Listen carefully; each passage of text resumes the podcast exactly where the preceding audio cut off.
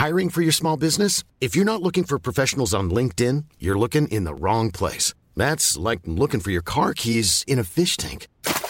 LinkedIn helps you hire professionals you can't find anywhere else, even those who aren't actively searching for a new job but might be open to the perfect role. In a given month, over 70% of LinkedIn users don't even visit other leading job sites. So start looking in the right place. With LinkedIn, you can hire professionals like a professional. Post your free job on linkedin.com/people slash people today.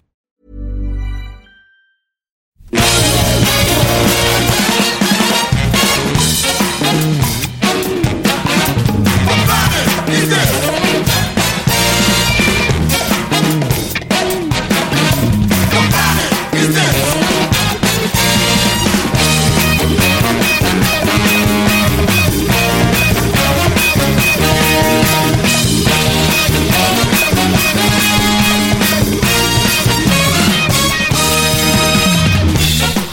les amis, c'est Capture Mag, numéro 21, 21 comme euh, l'âge de la raison, euh, l'âge de la maturité, comme le moment où on peut boire de l'alcool aux États-Unis, 21 ans. Et j'ai des magnifiques, des, des- gens qui ont largement plus de 21 ans autour de cette table ce soir. Plus de 21 ans, mais beaucoup de sagesse, pardon. Et j'ai Julien, bonsoir Julien. Bonsoir David. Ta barbe rousse est absolument magnifique. Elle pousse bien. J'ai Rafik qui lui a la barbe qui blanchit. Bah, autant que la tienne, je, Ouais, je, je ah bah suis ça, tes moi, pas, je suis tes traces. Ça fait longtemps. J'ai Stéphane qui lui a une barbe bien noire. En fait, vous êtes tous barbus. On est tous barbus autour de cette table. Euh, salut David. Salut Stéphane. Tu ne fais pas tes 21 ans. J'aimerais tellement. Et euh, on a le plus sage d'entre nous, le plus, le plus voyageur aussi. Le plus excentrique peut-être. Bonsoir David. Bonsoir Arnaud. Ça va La forme? Voilà, bah oui, bah, il fallait au moins une belle batterie de barbe pour rendre hommage à une À réalisatrice Catherine. comme, euh, comme la grande Catherine. Exactement. Car ce soir, c'est donc l'épisode 21 et c'est un spécial Catherine Bigelow. Nous l'avions annoncé euh, déjà. Bigelow, donc on est d'accord, on est Bigelow, d'accord. voilà. Ça sera pas Bigelow cette fois-ci. Bi- Ok. Biglow. Biglow, Bagalo, euh, comme vous voulez. Allez, ça commence mal. Et donc, euh, on l'avait annoncé dans l'épisode euh, sur Cameron qu'on allait euh, faire un épisode spécial Catherine Bigelow pour à l'occasion de la sortie de son film Détroit qui est en salle. hein, Pas de Detroit.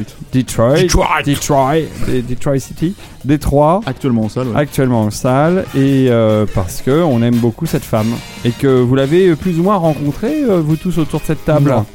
Moi. Alors non, moi je l'ai interviewé par téléphone. Ah. À l'époque de Démineur. D'accord. Voilà. Arnaud, tu l'as pas interviewé Et non, j'ai failli pour Détroit, mais euh, Et en fait, je suis le seul à avoir interviewé Ouais. Euh, Julien, tu l'as Non, c'est pas toi qui l'as fait l'interview pour. euh, Euh, non, on l'a pas eu malheureusement pour le Grand Frisson, mais j'ai eu ces deux comédiens, euh, Ah oui. deux de ces comédiens principaux pour Détroit. Ah, mais c'était pas mal non plus. Ah oui, tout à fait. Euh, Elle est venue sur Paris pour faire la promo du, film. C'était très compliqué parce que Détroit a été euh, l'objet de controverses stupides et elle se méfiait euh, Bon, énormément parler, on de va en ça. parler. Et, euh, voilà. Bon, très bien. Une, euh, une réalisatrice euh, au parcours euh, intéressant, vraiment. Et avant de parler de ça, on va faire un petit, une petite- un- une petite pastille de promo pour la prochaine Niomax. Euh, Stéphane, tu y seras. Rafik, Ouais. tu vas venir aussi. Euh, Arnaud, peut-être remonteras-tu du sud de la France peut-être. Bon, Julien, On ne verra. sait pas. On verra. On verra. Euh, ça va être une nuit, euh, on en parlait déjà dans le dernier euh, capture aussi, euh, sur euh, Cornetto, sur la trilogie Cornetto d'Edgar Wright. Alors euh, probablement que nous allons faire aussi un podcast qui y sera, qui y soit, qui y sera bien, hein. consacré à un moment ou un autre. Je bafouille ce soir, mais je suis fatigué, je suis fatigué. je n'ai plus de voix, comme vous pouvez le constater. Et donc on va passer ben, Shaun of the Dead, Hot Fuzz et le dernier pub avant la fin du monde. Dans cet ordre Dans cet ordre, exactement. Ça me paraît bien. On va essayer d'avoir des cornettos. C'est pas facile. Hein. J'ai, compte- j'ai- si vous avez, si vous qui écoutez ce podcast, vous connaissez quelqu'un chez Unilever, puisque c'est la boîte qui possède la marque Mota, qui possède elle-même la marque Monet- Cornetto, j'aimerais bien savoir où est-ce que je pourrais me fournir en une glacière euh, ad hoc Mm. pour, euh, pour vendre euh, du cornetto à la soirée cornetto. Bref. Œuvre de célébrité publique, puisque outre le fait que euh, la plupart des films d'Edgar Wright, euh, euh, avant Baby Driver en tout cas, faisaient des scores absolument minables dans la, en salle française, euh, je pense qu'il y a très peu de gens qui ont eu la- le, le luxe de découvrir Shaun of the Dead sur grand écran. Mm. Et là, pour le coup, l'écran sera pas mal grand parce que euh, il y a- on va avoir une configuration de salle puisque nous avons changé. Nous sommes au 13e art maintenant, qui est une salle de théâtre, qui est une salle de spectacle. Et pour Cornetto, j'ai vu le directeur technique cet après-midi et donc on va on va tenter un écran euh, en avant de la scène. Pour la première soirée, elle était au fond de la scène, et là, il sera devant la scène, avec de nouveaux réglages pour le vidéoprojecteur. Euh, on va rajouter une enceinte centrale. Enfin bon, voilà, on, va, on bidouille, on essaye d'avancer, de, faire euh, de mieux en mieux. On va en tout cas euh, faire évoluer cet endroit pour que les Nuits au Max redeviennent les meilleures nuits de Paris en qualité de projection cinéma. Mais croyez-moi, c'est compliqué, pas simple. Euh, tu je- vas y arriver, on a foi en toi. on va y arriver, mais en tout cas, pour la nuit Cornetto, je pense qu'on va avoir une chouette image et puis surtout, on va avoir de très chouettes films et une très bonne ambiance parce que au jour où on, où on enregistre ce podcast, on a dépassé, on n'est pas loin des 400 places vendues. Et il y en a. euh, On il a en a- commencé un peu la pub sur, euh, sur les réseaux sociaux, je suppose. Ah oui, oui, oui, la, pub est en route. Il euh, faut, il faut tweeter Edgar Wright, il est il- pas mal hein, sur Twitter. Et oui, on l'a tweeté, on l'a tweeté. Je sais pas s'il a répondu, mais on va, on va relancer euh, cette chose-là. En tout cas, euh, les gens ont répondu pour l'instant assez présents euh, à cette soirée. Alors, si vous êtes intéressé, prenez vos places rapidement parce que je pense que je suis pas sûr qu'il y en ait euh, pour tout le monde. Voilà. Donc, euh, la nuit Cornetto, c'est le 18 novembre prochain. Euh, c'est au 13e art, euh, place d'Italie à Paris. Tu fais bien de préciser parce qu'il me semble que dans le précédent podcast sur James Cameron, tu... la date était encore maintenue à fin octobre. Non, non, je l'avais. euh, Tu l'avais changé, Je l'avais retiré. Ah ouais, je l'avais, je, ne- je l'avais retiré du montage. D'accord. Bah oui, car je réécoute les podcasts que nous publions pour éviter de dire des bêtises. Et en tout cas, j'avais retiré la date. euh, donc maintenant, c'est sûr, c'est le 18 novembre. C'est un samedi soir, toujours comme d'habitude. Ça commence à 23h30 comme d'habitude. Et si vous avez envie d'un spectacle juste avant, vous pouvez aller voir euh, Qui est au 13e art juste avant, dans un genre très très différent. Voilà, on arrête là pour les New Max. Euh, facile, Facebook euh, slash Nuimax. Euh, J'imagine que du côté de Capture, vous relayerez euh, l'info sur Ouais, Twitter. sûr, enfin, on va, commencé, ouais. vous n'aurez pas de problème à trouver, euh, le, à trouver les, Les bons liens, les infos pour euh, prendre vos places pour la nuit Cornetto. Ceci étant dit, revenons à Catherine Bigelow et, et euh, démarrons tout de suite euh, très simplement euh, par le début, c'est-à-dire euh, qui est cette femme, d'où vient-elle, euh, euh, qui veut engager sur euh, la jeunesse et les origines euh, de cette réalisatrice? Bon, bon. Euh, Rafik? Oui, je peux commencer. Vas-y, Euh, Cat- Rafik. voilà, Catherine Bigelow est native de San Francisco. Ah, chouette ville. Voilà, elle est née en 1951. De Gertrude Catherine, qui était une, euh, euh, une- Prof d'anglais. libraire. Pardon, oui. Prof d'anglais, moi j'avais lu. Les libraires aussi. Le libraire aussi. Et Ronald Elliott Bigelow, qui lui était euh, faisait de la peinture en bâtiment. Et euh, elle est d'ascendance norvégienne. Et donc euh, des- de son propre aveu, euh, dès son enfance, elle était une recluse euh, qui ne se faisait pas d'amis, qui vivait comme un peu dans sa tête. Elle, elle, elle dit qu'elle continue à, à, à être euh, complètement asociale, mais qu'elle a réussi à se créer un masque au fil au fil des ans. Euh, et qu'elle a donc commencé à peindre dès l'âge entre entre 6 et, et, et 7 ans. Et que c'est devenu chez elle une une obsession. Et elle a passé toute son adolescence à basiquement ne faire que ça et avoir très peu de, contacts euh, sociaux jusqu'à donc finir par intégrer l'institut d'art de San Francisco. Ouais, non, c'est juste pour l'enfance. Il y a, il y a un truc important, je pense, qui explique pas mal de choses sur euh, les, les, les, les personnages masculins de sa filmographie. C'est qu'elle a eu apparemment une relation très forte avec son père, euh, qui était, euh, donc, comme tu l'as dit, euh, qui s'occupait d'une entreprise de, de peinture en bâtiment, je crois, mais qui était un artiste raté. Euh, C'est-à-dire, et, euh, pas raté au sens où euh, c'était pas bien ce qu'il faisait, c'est au sens où. euh, Il aurait aimé il être percé, peintre. quoi. et il n'avait pas, les, il n'avait pas les connexions, il n'avait pas le, le début d'une idée de comment il pouvait faire pour intégrer ce genre de métier, mais en fait c'était quelqu'un qui rêvait d'être euh, euh, animateur de dessin animé. Euh, Ah ouais. et qui- voilà et qui, qui était un, ca- qui rêvait d'être un cartooniste quoi comme on dit et euh, qui dessinait énormément qui dessinait avec Catherine qui lui a appris à dessiner euh, des caricatures des trucs comme ça et tout et, et ils avaient ils ont développé une relation très forte à travers ce, ce, ce goût de l'art que lui il a essayé de lui faire découvrir euh, parce que lui n'avait pas pu euh, concrétiser ça. Donc je pense que euh, elle a elle a fini par euh, par accomplir le, le, le rêve que son père n'avait pas réussi à accomplir même si elle n'a pas fait cartooniste mais elle est rentrée dans le monde du cinéma. Et, euh, et c'est pour ça que je disais oui ça explique sans doute pas mal de choses euh, sur Mm. euh, ces personnages masculins dans les films univers qu'elle a qu'elle a investi tout ça. Et donc, euh, euh, arrivée donc à, à cette à cette école cette école d'art, elle arrive à une, à une époque où il y a un, un programme spécial qui a priori n'existe plus aujourd'hui, où ils envoyaient quelques étudiants méritants euh, dans des espèces de comment ça s'appelle des résidences en fait. Hein. Et, euh, et, donc elle est envoyée à New York euh, dans la résidence de, du Whitney Museum of American Arts et, elle arrive à New York, donc ville qu'elle n'a jamais vue jusque-là, en pleine agite-propre des, des, des, des 70s, en, dans, une grosse agitation contre-culturelle du New York de, cette époque-là.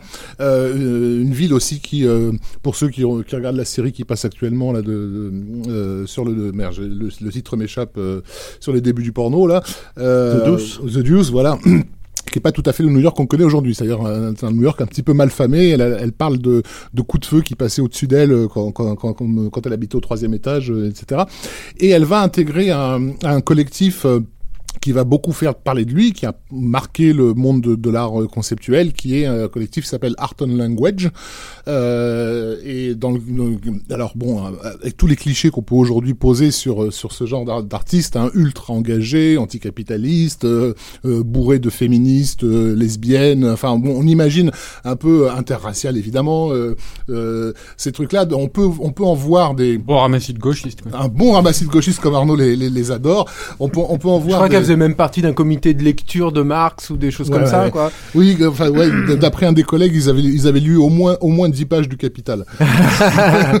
non, mais c'est vrai qu'on la voit dans des films d'époque. Euh, oui, tout à fait. Voilà. Elle apparaît, elle apparaît beaucoup dans un film de 76 qui s'appelle Struggle in New York de Zoran Popovic, euh, qui est un, un des un, un, des documents euh, les plus précieux sur l'agitation la, la, culturelle de, de cette époque-là. Mais elle, elle, était aussi dans une dans une espèce de comment dire de, de, de truc vidéo un peu un peu tordu qui s'appelait ah, pas vidéo, mais... Euh, pas pas enfin non, mais oui, mais tourné tellement tellement à l'arrache que ça, ça, fait vidéo. Nine Gross and Conspicuous Errors. Oui, mais c'est ce qu'on appelait des, des vidéos artistes, quoi. C'est ça. Mm. Un peu ce que De Palma aussi a, a, a filmé à, à, peu près à cette époque-là dans la même ville. Hein. On la voit chanter voilà. notamment dans un quart de femme. C'est ça, tout à fait. Comme, euh, comme la, elle dit. La meuf, euh, elle a fini avec James Cameron. Comme elle quoi. dit, une vidéo incompétente sur l'incompétence. et, euh, et, et, et jusque-là, donc, on, elle, elle est vraiment à fond là-dedans. C'est une période dont elle parle encore aujourd'hui avec euh, beaucoup d'émotion. Hein. Elle, elle, est, elle est vraiment attachée à ça. Elle a rien renié de ses, de ses origines d'artiste engagé, mais voilà, elle les cherche. Et et par contre, il va y avoir à cette époque-là une espèce de, de, de, comment dire, de shift dans, dans, dans, dans, dans sa façon de, de, de voir les, les, les, choses, puisque euh, elle dit qu'elle elle, elle était à fond sur des, sur des cinéastes comme Pasolini, Fassbender, euh, euh, Kenneth Anger donc vraiment dans, dans la contre-culture pure. Euh, et, et, un soir, elle découvre euh, au Street Cinema, qui est une salle d'arrêt de Manhattan, elle, euh, elle, découvre à une séance de minuit un double programme qui est Mean Streets et euh, La Horde Sauvage et la horde sauvage va la, la terrasser complètement. Parce que tout d'un coup tout tout tout ce tout cet art conceptuel qu'elle a fait qu'un truc art and language c'est vraiment de l'art conceptuel pur. C'est-à-dire en gros où on théorise l'art plus qu'on en fait d'une certaine façon. Et tout d'un coup elle va voir qu'à tout ce, toute cette conception là euh, ce travail sur la sur la déconstruction de, de la narration etc on peut aussi rajouter ce qu'elle appelle la physicalité euh, quelque chose de viscéral en fait. Et, euh, et, et ça va être euh, ça, ça, va être une période où elle va commencer à bouffer euh, du film d'exploitation, de, notamment de la, de la série B, ce qui va la mener comme qu'elle qu adore hein, d'ailleurs. Voilà. Hein, ouais. Le groupe, euh, le groupe, pardon, le groupe qui l'accompagnait à, à, New York, là, qui, qui filmait tous ces trucs-là, qui était un groupe d'anglais, se barre et euh, elle se retrouve toute seule en fait, euh, et il y a plus personne pour tourner quoi que ce soit, et donc elle se met elle-même à tourner ses, ses, ses, propres trucs.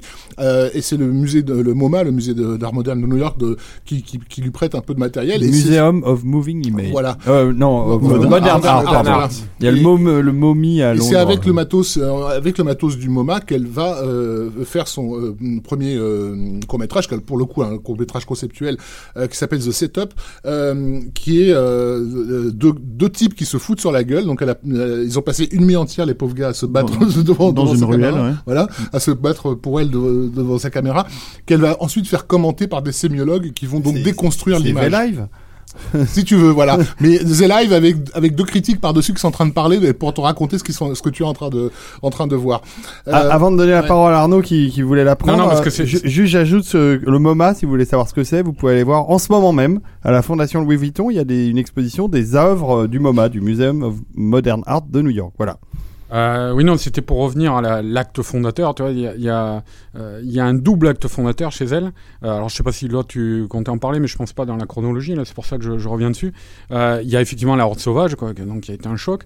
Euh, mais il y a aussi en fait une conversation qu'elle avait eue à l'époque avec Andy Warhol. Oui, Euh, qui était, oui, qui était un ami, oui. Voilà, et euh, le connaissait.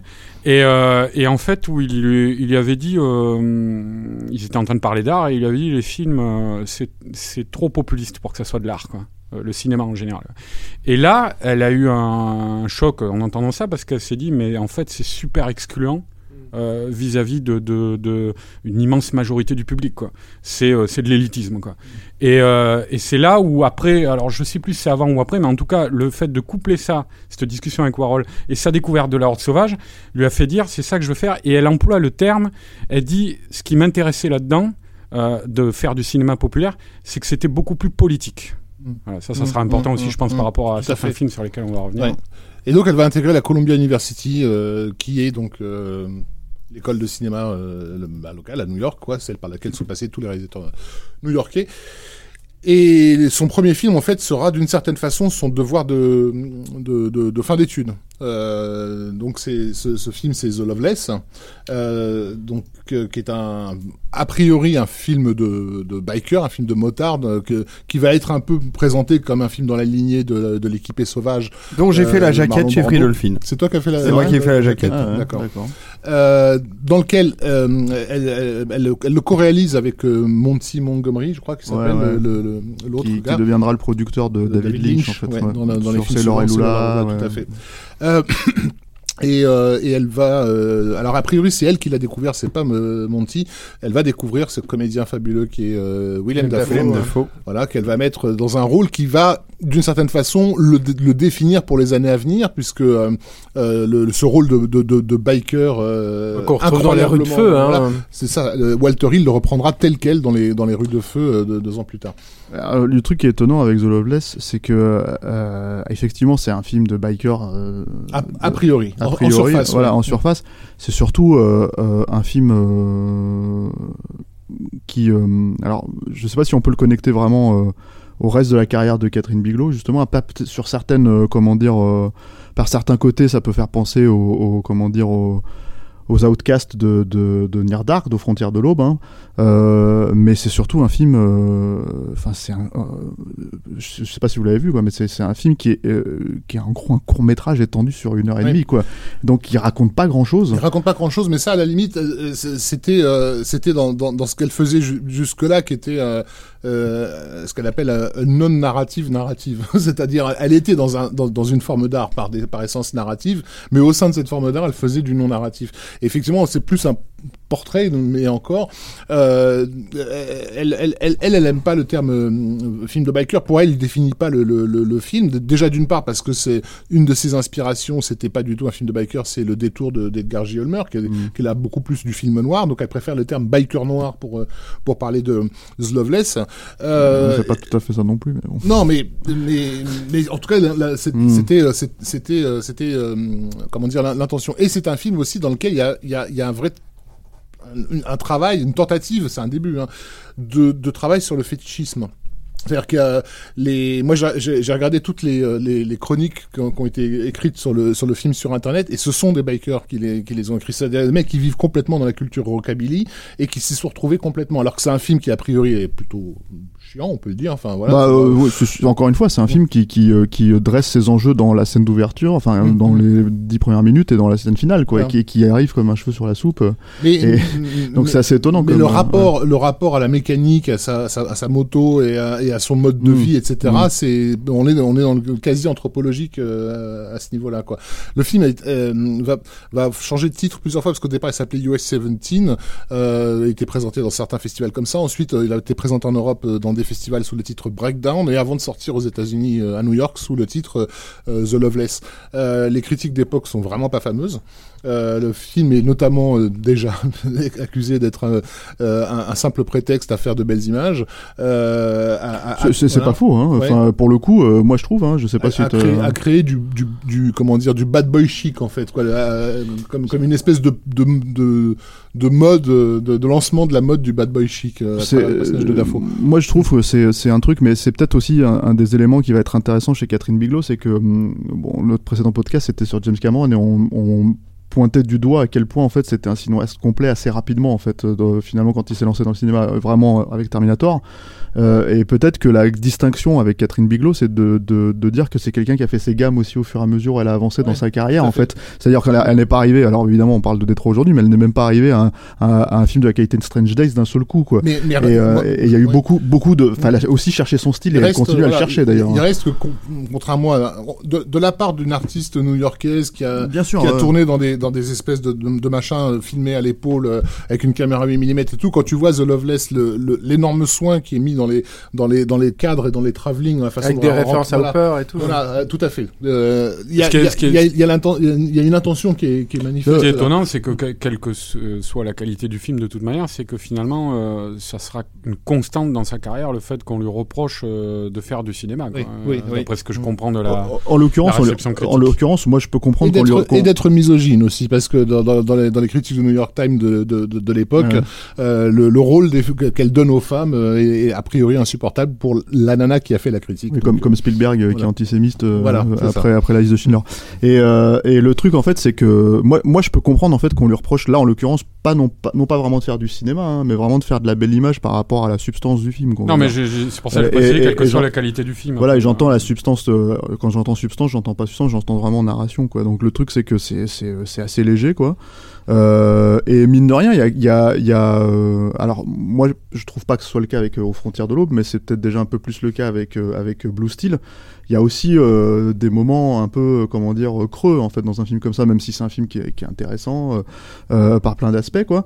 Euh, et c'est quelqu'un qui euh, qui comment dire euh, qui je pense a, a besoin d'une d'une charpente en fait aussi scénaristique qui est euh, qui est Et d'un genre codé, euh, puisque là, le film, quoi. le film de biker, euh, le film dit euh, rockabilly, il est, il est effectivement très codé dans, dans ce que tu dois même pas seulement raconter, mais carrément filmer, la façon de, de le filmer. Mais elle, elle dit qu'elle est là pour subvertir le genre. Mm. Euh, donc d'une certaine façon, elle va, elle transforme ce qui devrait être un pur film euh, justement de de- D'exploitation. d'exploitation Mm. en une espèce de portrait euh, de, de, de, de- de- du vide intérieur d'un d'un personnage qui qui, euh, qui recherche son Elle a- identité, elle a toujours dit, avec j'ai- beaucoup d'homoérotisme d'ailleurs au passage. euh, Elle, elle a toujours dit Euh, euh, que euh, effectivement elle était là, euh, en a parlé, j'ai vu une interview d'il y a quelques années aussi, euh, du, du- je crois de 2009 où elle disait qu'elle n'était pas là parce qu'en 2009 déjà après les Oscars de, des mineurs, on, on l'avait poussée en avant dans son rôle de femme réalisatrice, euh, tout ça, c'est très en vogue en, en ce moment à Hollywood.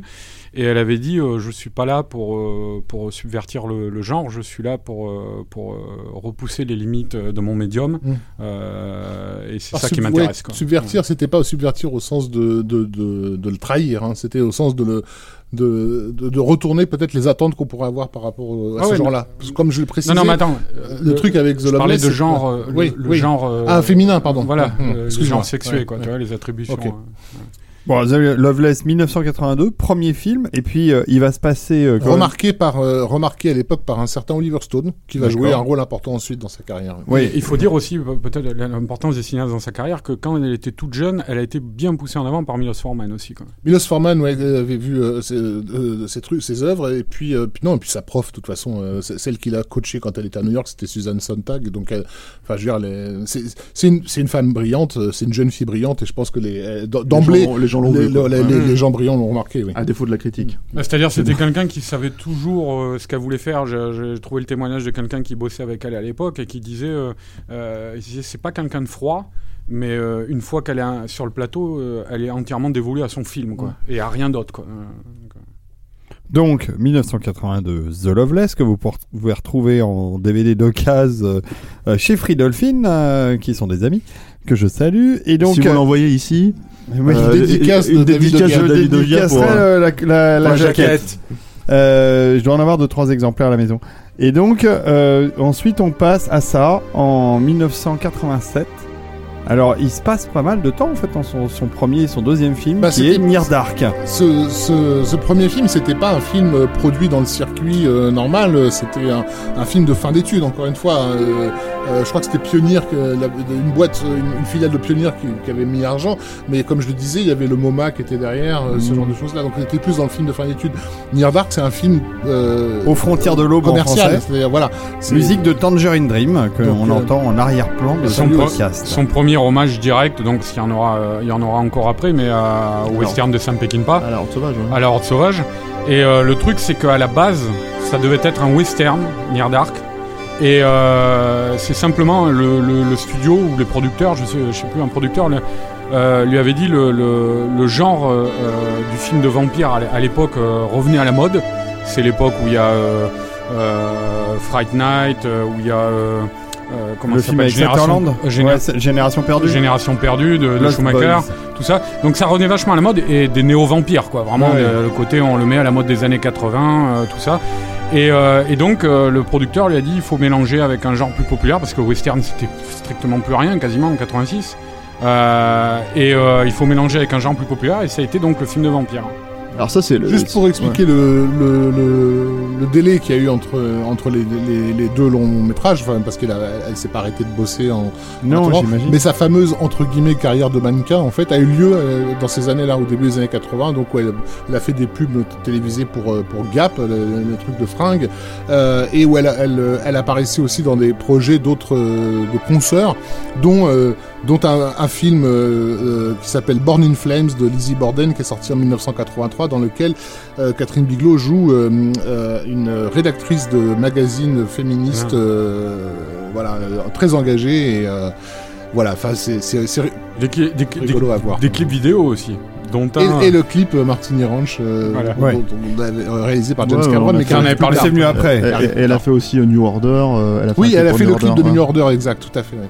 Qui était d'ailleurs, qui était d'ailleurs une euh, un, un commentaire sur le, courant gothique, euh, dans lequel justement elle s'amusait à Le, le- le glam rock en à, fait. à- un peu, à euh, subvertir un peu les codes de, de, ce- de ce genre de vidéoclip. Bah alors revenons à Near Dark parce que c'est son premier, euh, on va dire son, Son premier vrai long entre vrai long et premier succès. Commercial. pour le coup, je me souviens qu'à l'époque, ça non, non, avait. ça, ça avait pas, non, non, ça avait pas marché du tout. Ça a Non, été non, très mal distribué. C'est très marrant, gros. je me souviens de Mad Movies et Ah, tout le monde en c'est- parlait. Non, non, euh, mais ça, ça a été un choc pour, euh, pour les magazines de notre cinéma génération- fantastique. Ouais. Notre génération a eu, Ah, j'avais- a eu- la chance de le voir parce que de mon point de vue, c'était un succès parce que tout le monde en parlait Parce à qu'on l'époque. avait, on avait. Starfix derrière qui a fait, qui a fait toute la promo qu'il pouvait, mais en réalité, non, c'est un, c'est un, c'est un vrai bid. Il faut savoir que des années plus tard, hein, quand, quand l'étrange festival a voulu projeter Near Dark, euh, il y avait plus de négatifs euh, dispo, euh, plus personne n'avait de copie. C'était, c'était, c'était une horreur, quoi. Le film a, Il y avait, il y avait- moi, a je, presque failli littéralement disparaître. je me rappelle qu'il y avait une affiche euh, littéralement dégueulasse, horrible, avec euh, la- l'actrice, là, c'est Jenny Wright, Ouais, je crois. ouais, ouais. Ouais. debout là, mais dans dans un découpage tout Non, mais de toute façon, il y a aucune, quasiment aucune affiche euh, correcte sur ce film.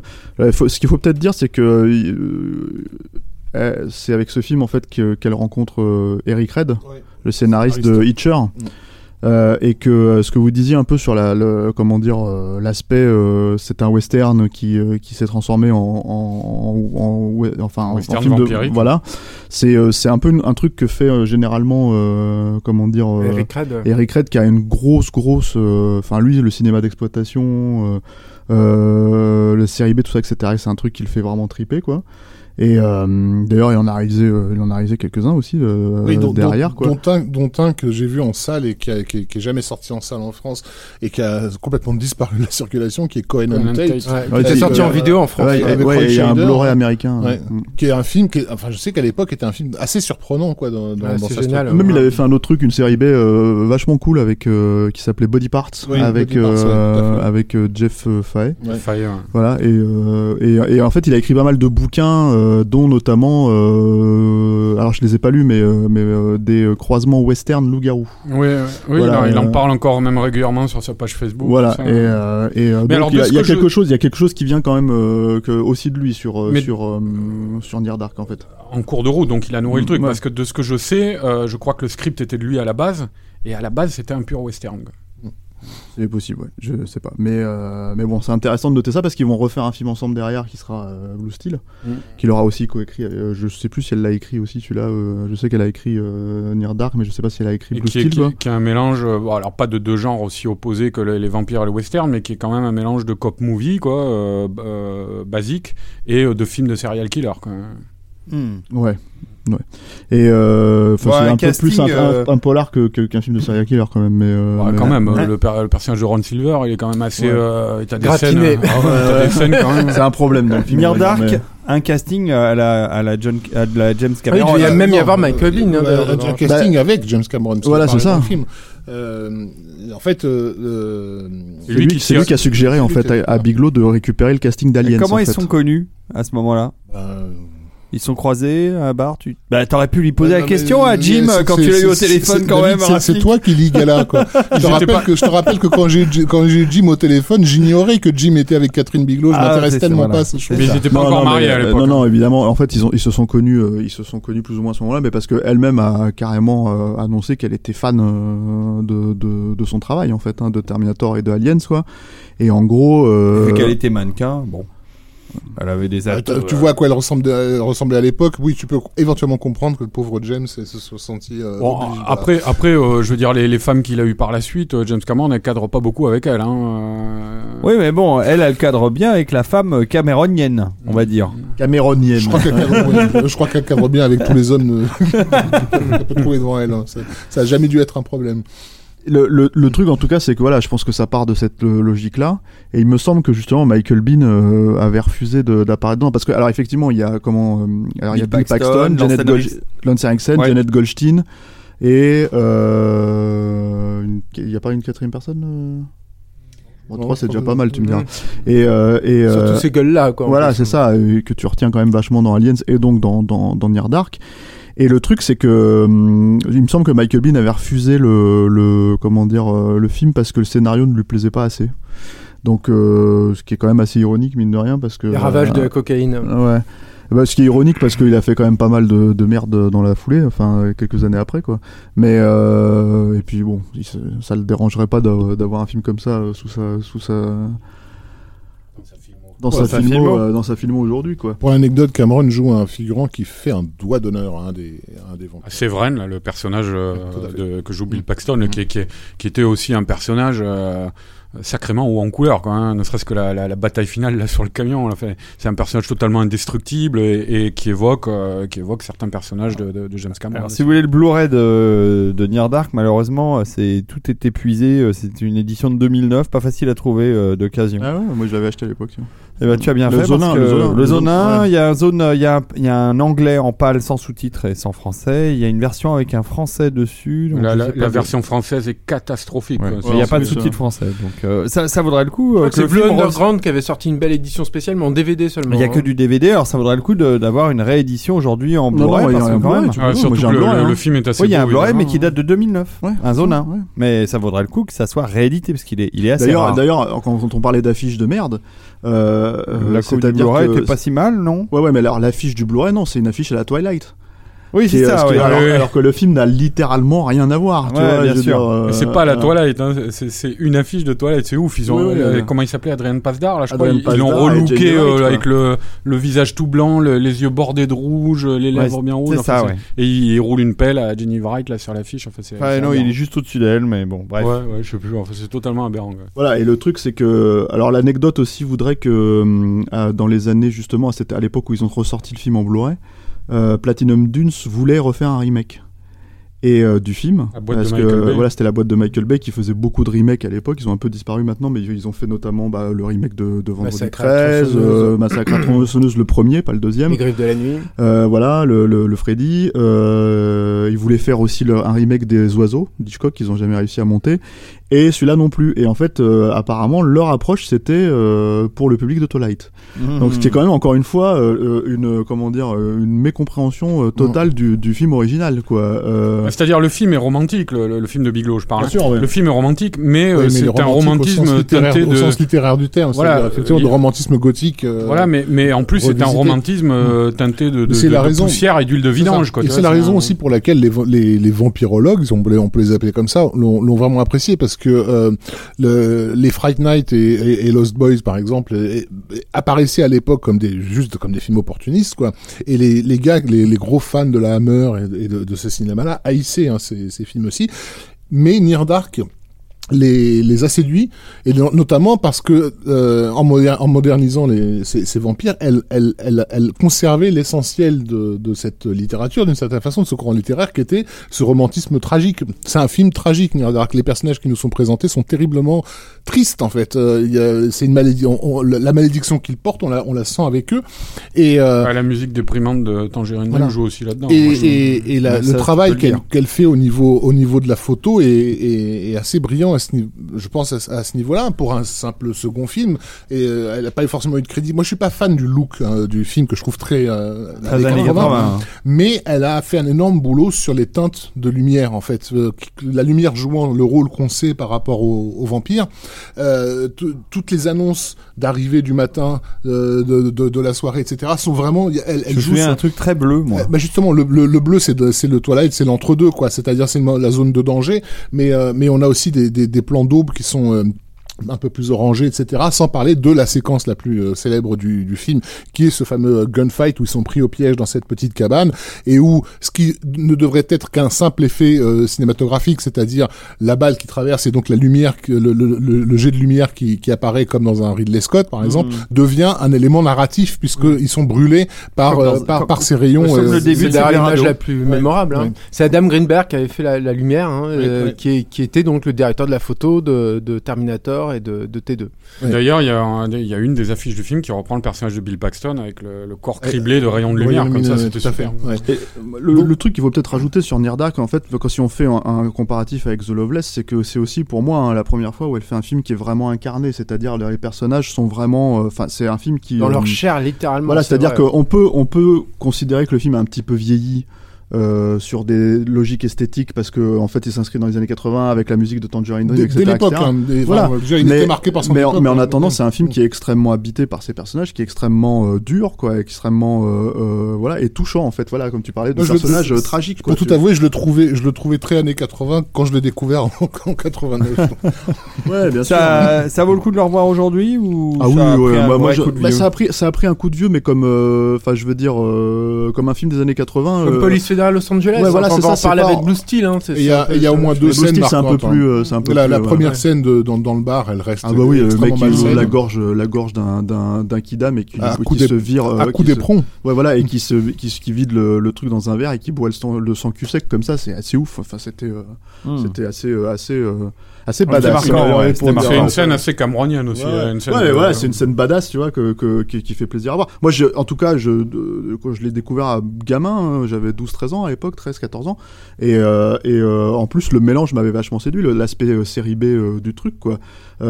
J'ai pas de souvenir, en fait, et d'ailleurs, j'ai pas de souvenir d'un film avant Near Dark qui mélangeait euh, les deux, euh, les deux genres, en fait, le, le western et le, et le, et le- Il y, a le eu vampire, un, un- il y a eu au moins un truc euh, dans Oula. les années 60, je crois, ou au début des années 70, euh, Billy the Kid versus Dracula. ou Ah un bah, truc j'ai comme pas ça, vu, j'ai pas vu. Ouais, bah mais bon, euh, enfin, voilà et euh, et, euh, et je sais qu'il y avait un autre film euh, qui avait été fait après en fait qui s'appelait Sundown qui était pas mal aussi euh. Il y en a eu plusieurs direct dans, en vidéo euh. dans l'influence western. oui à- bah Carpenter euh, Euh, le Vampire, vampire de Carpenter mais pas bon ça à la limite bah, Bah, pas le début, quoi, mais après, euh, dès qu'ils sont dans la ville, qu'ils sont sans merde. David On va faire un podcast Carpenter. là. voilà Oui, bah Roland, oui, on Roland va- va Emmerich euh, hein, bon Ouais, mais il a pas Seriously fait de film d'avant-vie. Voilà. Dommage. Non, mais il y a eu le truc de Rodriguez aussi, Tarantino. alors non plus voilà Non, mais on va pas en Donc, parler. voilà. Et Sundown, Et donc, Sundown, contrairement c'est à ça la, contrairement à, la, à cette légende propagée par des gens comme David Ogia un peu partout, donc Near Dark n'est pas, n'a Okja, pas été un Okja. succès, mais un véritable euh, bide, euh, très clairement. euh, mais voilà. qui a marqué qui a marqué par contre les fantasticophiles clairement qui a marqué les clair. fantasticophiles et certains, tout simplement certains cinéphiles. Et c'est là qu'effectivement un mec comme Oliver Stone, qui avait eu, une, de ce que j'ai compris, une relation avec Bigelow dans les années 80, euh, décide de. de mais je croyais que tu t'intéressais pas à ces choses là Rafik Oui, mais j'écoute les interviews après. Ah, d'accord. euh, décide de, de, bah, de filer un coup de main, c'est-à-dire que lui, pour le coup, il est au sommet de, au sommet de la vague. Hein. On est à la sortie de JFK, je crois, à, à ce non moment-là. non non c'était avant c'était euh, 90, non non Non, euh, les incorruptibles et non, Wall euh, Street. ouais Wall Street Ouais, tout ça, les incorruptibles. euh, tu c'est parles pour, pour Blue Steel Ça doit être Blue 86. Steel, ça date de, fin des années 87. 80, c'est 87. 89-90. Ok. 87. Bon, en tout cas, il y, a- il y a déjà eu Platoon euh, avant, quoi. Ah bah oui. et, et décide de filer un coup de main pour la, le, le financement Blue et le, de, de Blue Steel. Oui, d'ailleurs, c'est. De Palma, oui, je sais pas pourquoi. Qui sera peut-être le premier. enfin, on peut considérer que enfin, Near Dark était encore dans, de l'ordre du film indépendant. Blue Steel commence à rentrer dans le système de, de studio. Mhm. Très bien. Euh, ouais, alors c'est c'est pareil. Enfin, moi, je sais qu'à l'époque, ça avait été quand même Alors, une Blue déception. Steel, la euh, musique, euh, c'est quand même notre ami Brad Fiddle. Alors, je vais essayer de vous passer les- un extrait parce que, alors, il y a pas, le score n'est pas tu euh, veux dire le Brad Fiddle qui bossait pour James Cameron? De James Cameron. Tu sais, on fait des. en fait, c'est- ce qui est bien quand tu fais un, un podcast sur euh, l'ex-femme d'un réalisateur, c'est que tu peux transférer les blagues. voilà. Vois, Très euh, méta euh, voilà, d'un podcast. podcast à l'autre, quoi. Évidemment, Et pour donc- comprendre le méta des blagues, c'est qu'il faut avoir écouté notre podcast précédent. mais- L'ami, l'ami Brad a composé une musique qui n'est pas en CD et tu m'étonnes, ça doit pas être très intéressant parce qu'on est plus dans l'ordre. bon, euh, voilà. Enfin, comme- c'est comme- plus du euh, bruit et Brad du bruitage. c'est pas, c'est pas un très grand compositeur de toute façon. hein. Oh, encore un qui s'y met. Pas possible. Alors, Brad Fiddle, euh, mieux ou moins bien que Ennio Morricone? Il n'y a pas de comparaison possible. Blue Steel, c'est quand même un, un vrai beau portrait de femme. Enfin, je- Ah, c'est- c'est-à-dire c'est- que- et son ambition, c'était de faire un film d'action pour les Pour les femmes. femmes, en fait. c'est clair. C'était- Jamie Lee son- Curtis. Et- Jamie Lee Curtis, c'est sur, formidable. sur les, Euh, sur les plans tout thématiques, point de vue. euh, sur les plans Son thématiques, c'est mulet un, aussi. c'est un film qui est C'est plutôt son t-shirt est- orange que j'ai qui est- noté moi-même. C'est un film qui est travaillé, ça se voit. Enfin, je veux dire, il y a, y a un véritable effort pour Et justifier. là, pour le coup, il y a des belles affiches. Un véritable effort pour justifier euh, euh, le rôle de cette euh, donné à, à, à- à cette femme dans le parcours qu'elle a eu, etc. Puisqu'en gros, le personnage de Jamie Lee Curtis, tu comprends qu'elle a été un peu euh, abusée, quoi, donc Mm. euh, dans, dans sa jeunesse, qu'elle a une revanche à prendre et qu'en gros, ce qui l'intéresse et ce qu'elle ce qu'elle n'arrive pas à affronter dans ce, dans, dans, dans ce dans cette histoire, c'est qu'elle cherche à, à avoir le, à la fois à profiter de la violence des hommes et à la contrôler. Euh, et donc, elle, euh, c'est, c'est une flic qui, euh, au détour d'un, d'un, d'une une arrestation qui tourne mal, où elle, euh, elle, elle, elle, euh, dans un supermarché, Elle perd son euh, flingue. elle perd son flingue, qui est récupéré par un personnage donc qui est joué par euh, Ron Silver. Ron Silver, un des plus mauvais comédien. Feu Ron Silver. 50. C'est une catastrophe. Non, il était très bien dans Ali de Michael Mann. Non, mais c'est vrai en plus. Et il va se développer. dans Time Cop. Et, et Ron Silver va se mettre à la, à la, à la courtiser. Et, euh, et la courtiser entre autres par pur fétichisme. C'est-à-dire qu'il a, il a, il, a, il a, il a eu un crush pour cette femme avec son flingue. Le, le générique de Blue Steel, ce sont des gros plans de, de, de cartouches qu'on met dans des. Oui, elle se prépare, Voilà, voilà, elle se prépare, avec une lumière on est, on est dans le fait, euh, de- dans l'érotisation absolue de, de, de l'objet mort. Oh là là. de Je vais mort. couper cette musique parce que c'est insupportable. Mais après, après, après, c'est marrant parce que c'est, c'est, c'est un truc qui était assez fréquent dans le cinéma d'exploitation de cette époque-là. T'avais euh, Blue Steel, moi, Maniacop aussi, t'avais un gros fétichisme autour de, de, ça, gun, dans, ouais. de- du gun et, de- Maniacop. et des, et, des, et des badges et des trucs comme ça, quoi. Là, là, là, il est vraiment au cœur du, au cœur du film, puisque une, une grosse partie du film, c'est quand même la, la relation de, de, un peu, un peu SM euh, et de trahison qu'il va y avoir entre, puisqu'on, bah, basiquement, il, il veut la buter, quoi, euh, qu'il va y avoir entre Jamie Lee Curtis et, et, et Ron Silver, et, et, et dans ce, dans ce jeu de fétichisme entre deux, il y a, il y a cet enjeu de pouvoir, quoi, de, de qui dominera la violence de, de l'autre. en Euh, fait. C'est assez marrant parce que moi, quand j'avais vu le film à l'époque, euh, ça m'avait assez déçu vis-à-vis de, de, Pareillement. de- aux frontières de l'aube. Mm. Notamment, je pense, parce que euh, effectivement, le, le, le personnage, le casting de Ron Silver dans ce rôle-là, c'est faible, c'est très très faible, quoi. Mais même le personnage, hein, des, Voilà. des scènes carrément Mais- embarrassantes. Quoi. Mais par contre, en fait, et alors ça, c'est a posteriori, en ayant, en ayant revu le film une vingtaine d'années après, quand le Blu-ray est sorti en France, euh, je me suis dit, tiens, il y a, il y a un rapport euh, euh, intéressant à American Psycho. Et j'étais persuadé, en fait, que c'était un miroir, si tu veux. C'est qu'elle avait lu, euh, il avait, elle avait lu, ou elle ou Eric Red avait lu American Psycho. Ah, mais ça datait d'après. Alors justement, voilà, et, et, et, qu'ils avaient un peu récupéré des, des logiques en fait du, de ce Yuppie en fait comme ça décadent quoi. Et effectivement, serial killer.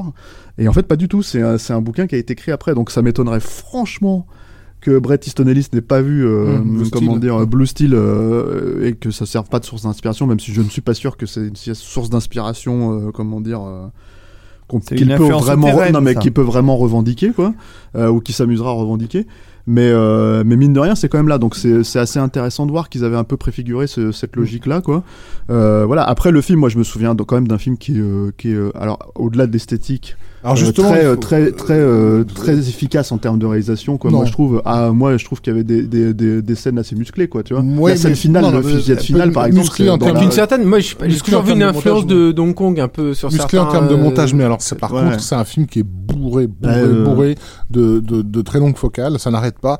Et euh, c'est vrai que tu passais de Near Dark, qui est quand même un western euh, à, à la base, euh, dans lequel il y avait tout un travail sur sur l'étendue du décor, à un film. Moi, je me souviens d'un film extrêmement claustrophobe dans ces cadres, où vraiment il y a, il y a tu as- comment dire, il y a- il y, a toujours l'épaule d'un acteur qui qui qui remplit la moitié du du, du champ, euh, même quand elle tourne dans la rue et quand elle tourne son gunfight final, on est on est on est on a on a du trois quarts en longue focale. Enfin, c'est c'est c'est- j'ai le souvenir d'un film qui, qui, qui à aucun moment ne, ne s'élargissait, si tu veux. Après, il y a, il y, a, il y, a, y a quelque chose qui, qui, qui apparaît quand même avec ce film aussi. Euh, Et, pardon, et un, et un entrejambe très étonnant sur le grand écran de Lee Curtis. Je, n'ai pas vu le Blu-ray, donc je sais pas si, si ça a été euh, couvert euh, depuis. Ne dis pas ça, Arnaud. Ah, je revois euh, le Blu-ray très mais- vite. mais- mais il y a une séquence. C'était l'époque euh, où je il y courais a une après tous les séquence, films de euh, Lee Curtis. Il y a une séquence où elle sort du lit en, en, en paniquée, en catastrophe, et, euh, et, euh, Oui, oui, je me et- et rappelle. sur grand écran, c'était. Est-ce que je viens de, bien de voir ce que j'ai vu? Et bon, je préférais Perfect quand même à, à Blue Steel. Ah, vous avez euh, le Blu-ray de Blue Steel chez Metropolitan Film Export. Il est pas donné, hein, il est aux alentours de 30 euros, mais bon, il est disponible par contre, contrairement à Near Oui, Dark. enfin, il est à 30 euros sur euh, ton revendeur préféré. Ouais, enfin bon, je pense qu'il est dans le, je pense qu'il est dans le bac solde de- depuis longtemps. Hein. Alors non, tu peux même le trouver en import euh, allemand à 16,75€. Mais il est peut-être dans le bac à solde, euh, et donc là, à ce compte-là, Mer- je merci, vous euh, encourage à la... Merci David Ogian, notre cookie euh, à nous. Quoi. Mais alors, Donc ah, maintenant avec ce qu'il vous a dit, vous allez recevoir des pubs sur Blue Steel dans vos mails, rien que parce que vous avez écouté ce podcast. Non, mais Bon. ce, que, ce que je disais pour revenir au film aussi, c'est que euh, il y a un truc qui apparaît avec ce film, qui est donc, on va dire entre guillemets, le deuxième vrai film de Catherine Bigelow, c'est qu'après Near Dark et, et les films qui suivront vont confirmer ça. C'est, euh, elle parle souvent de personnages qui vivent une expérience qui va les changer euh, radicalement, et on termine souvent. euh, quand bien même le héros aurait accompli sa quête, on termine souvent sur une impression d'amertume euh, de, de euh, et où le héros est changé, mais euh, mais pas forcément dans le bon sens, quoi. Hmm. Même si après ça, elle a pu rajouter de l'ambiguïté là-dessus. Je pense notamment, on en parlera après, mais à la fin de Des mineurs. Mais euh, mais ça va, ça va être une constante ça dans sa filmo, euh, ces parcours de personnages qui, qui finissent sur un ton euh, vraiment amer et, et, et ambigu. ouais. Julien, ça vaut le coup de revoir Blue Steel aujourd'hui ou on oublie? Oh, et moi je trouve qu'il y a des choses intéressantes. Après, il faut être prévenu, mais bon, je pense qu'on vient de le dire. hein. C'est vrai que le personnage de Ron Silver, c'est quand même. euh, Je crois qu'il n'y a pas une scène où il creuse un truc, où il se, il se prend pour un animal, non je, me- je me Oui, oui, oui, c'est euh, ridicule. Ça. Il est à moitié à poil. ouais, ouais, ouais. Donc, euh, non, non, c'est- il y a, il y a des choses. euh, Mais bon, à très- côté de ça, il y a- il y, il y a quand même la manière dont, dont, dont euh, Jimmy Curtis euh, porte son holster sur son t-shirt, qui imprime le, le t-shirt. Enfin, c'est quand même assez émouvant, moi, je trouve. Ah ouais, ouais, d'accord. Il y a, Ok. il y a, euh, Hashtag balance ton poids.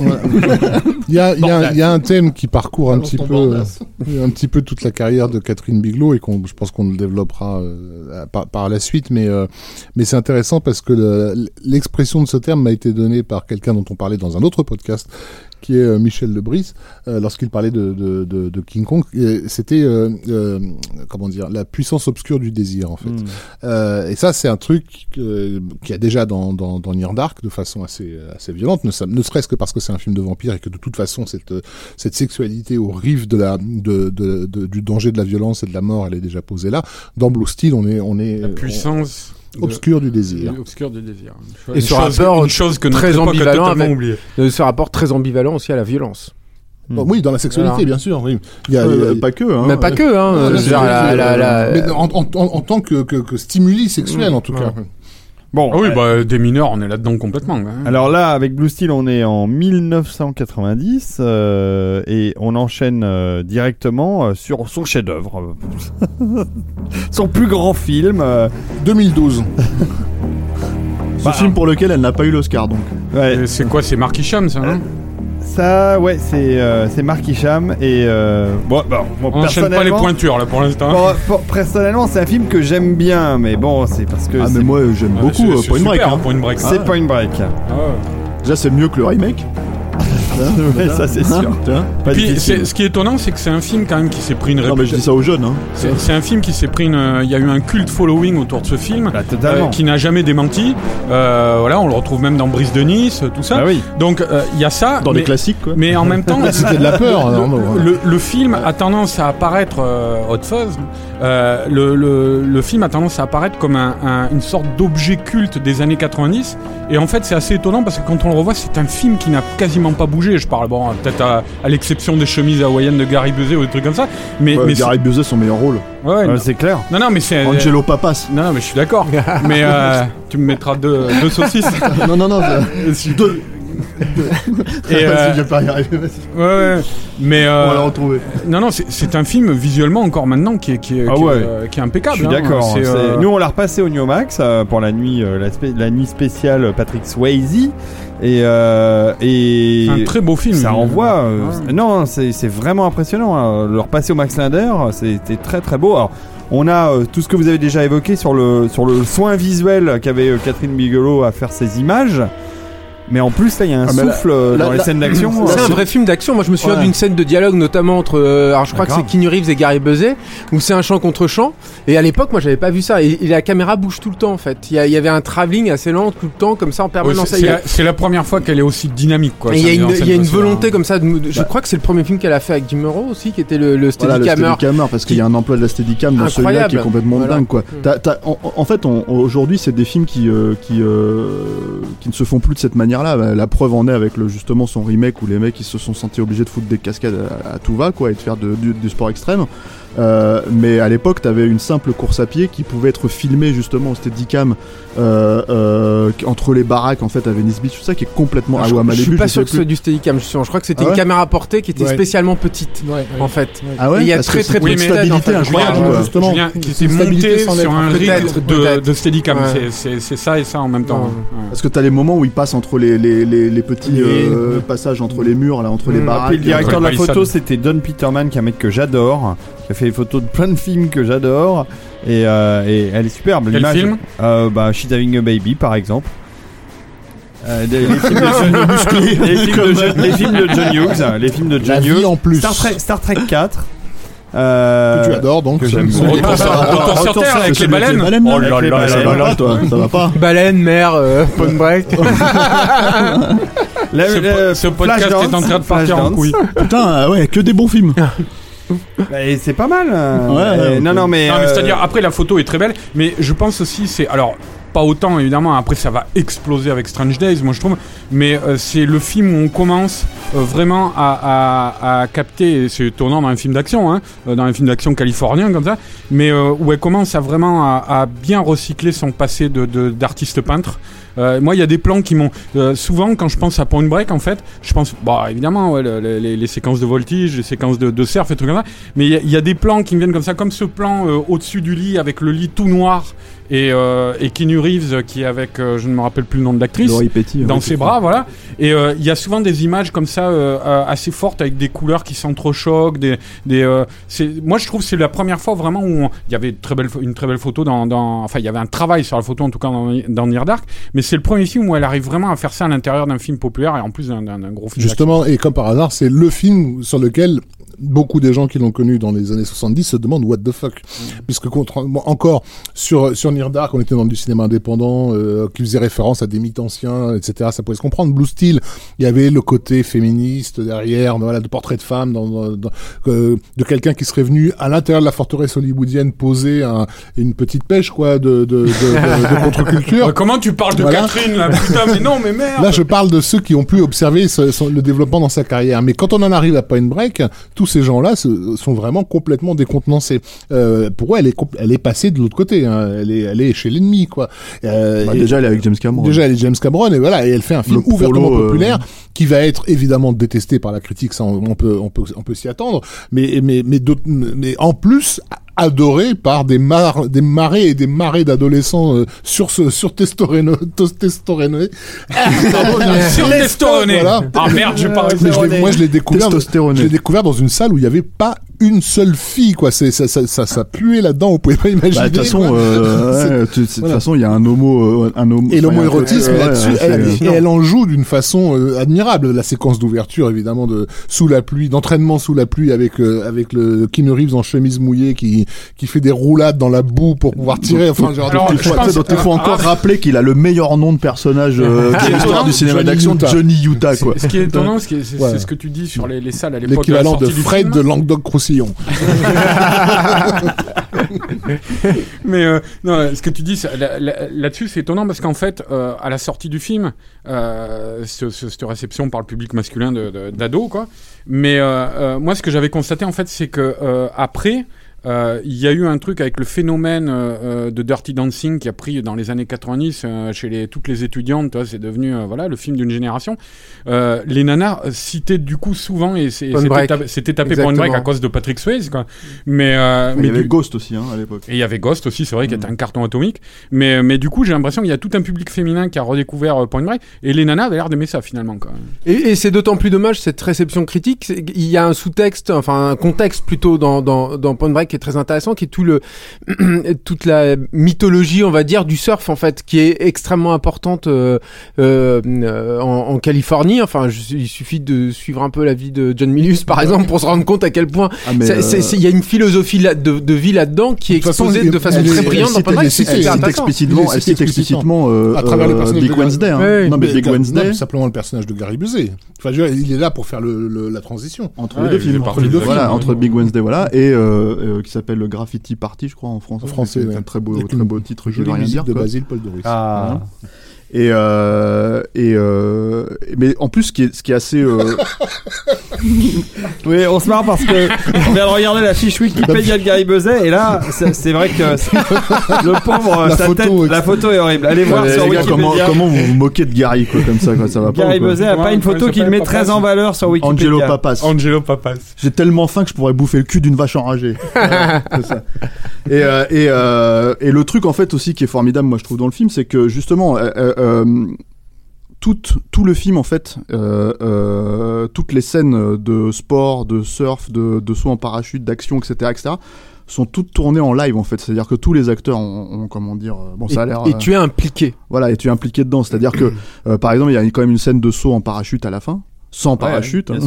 Ah, c'est pas le, le film avec euh, Freeman et. C'est la musique que j'ai mis en introduction Nicholson, de cette partie du podcast. Et, euh, et euh, Drop zone. Voilà et oui voilà ouais. et le truc c'est que et, et le truc c'est qu'elle est pas enfin ils sont sautés en fait avec euh, ce qui paraît euh, aujourd'hui euh, comment dire euh, euh, normal en fait euh, de- mais Ah à oui, l'époque à l'époque à l'époque en 91 euh, les- Balancer les, une- les sauts les sauts Balancer non, mais- panaflex non, mais, dans, dans l'air. non, euh, non mais balancer ça et balancer les acteurs hein hmm. c'est-à-dire que c'était Kenny Reeves et, euh, Et et, Patrick euh, Swayze. et Patrick Swayze qui étaient dans les airs.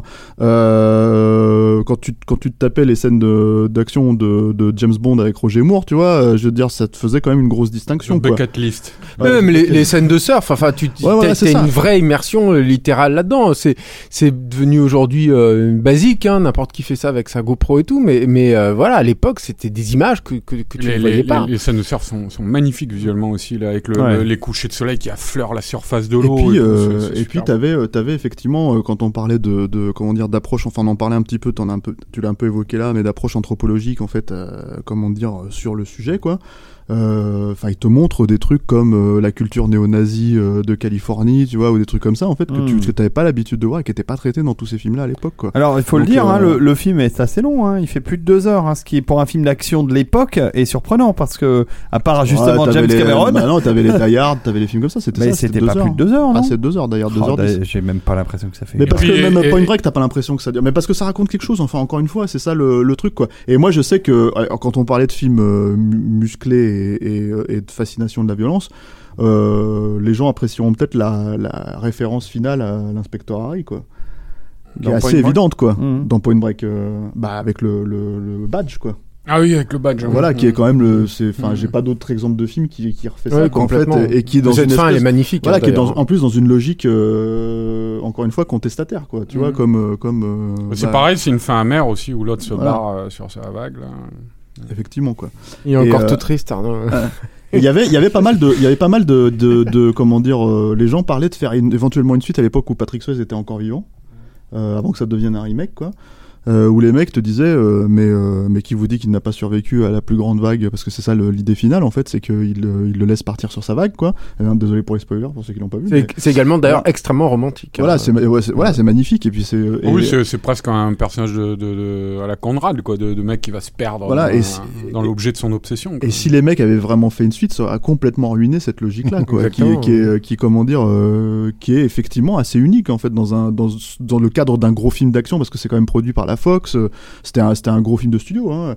Alors ça a pas euh, tant marché que ça. Hein. Ça a pas été un Si. carton. euh, non, non, mais c'est, enfin, ça a 80 pas été- millions, 80 82 millions de dollars pour un budget de 25. ah bon, ouais, ouais. en salle Ouais, à l'époque euh, il, était, il était deuxième du box-office derrière un film qui s'appelait Terminator 2. Ah ouais, d'accord. Donc, Oui, euh, donc ça a donc, plutôt bien marché. Moi, il me semblait C'est marrant, que d'ailleurs, ça avait le- pas le- assez marché. euh.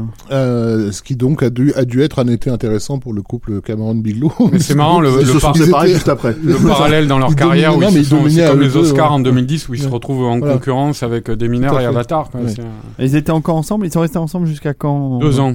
Deux ans Deux ans, parce que- 89, 91, je crois. Parce que justement après euh, après Terminator euh, 2, euh, Cameron est euh, parce que euh, voilà, C'est Rafik qui ne s'intéresse pas à ça le sait. Moi, maintenant, je le sais, hein, parce que j'écoute les podcasts Il écoute les podcasts. Ouais, ça aurait été Michel Pfeiffer, hein, tu l'aurais su là.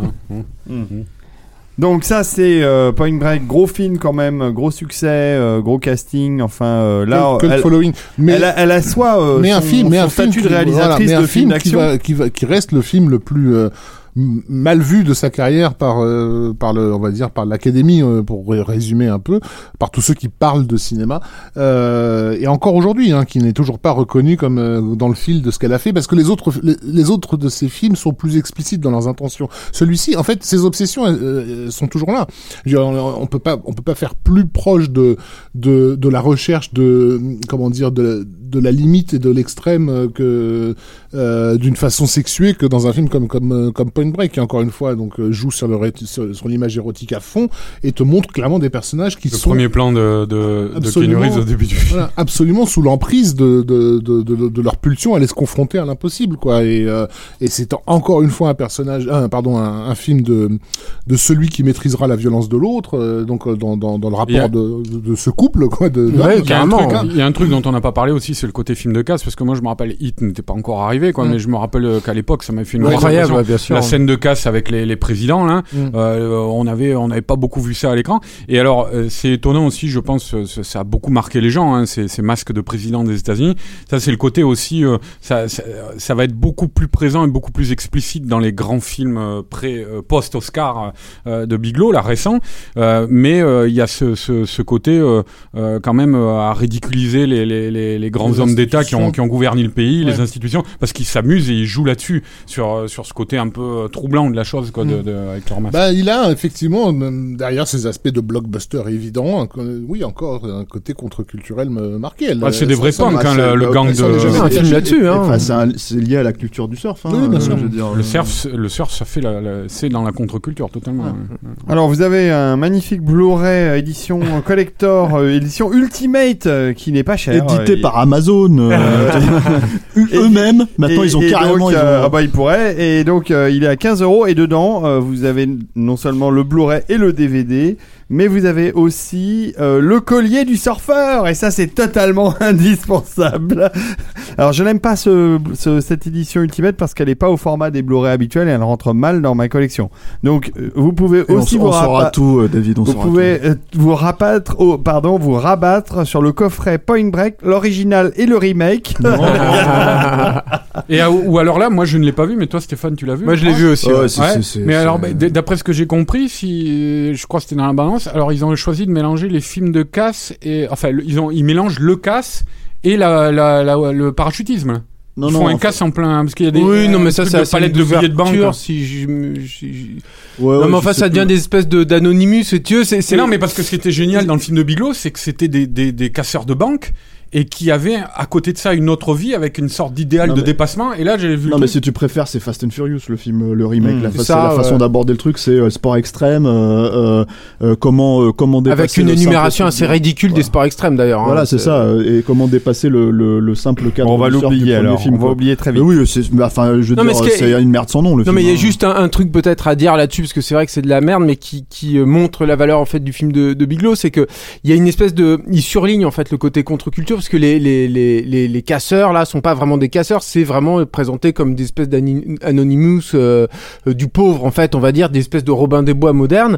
Et il te surligne exactement euh, très fortement tout ça. Mais du coup tu n'as plus aucun c'est- désincarné en fait. Tu n'as plus l'humanité en fait des personnages qui restent des personnages assez tragiques euh, déchirant entre ce qu'ils font, ce qu'ils aspirent à être, ce qu'ils vont devenir de toute façon fatalement.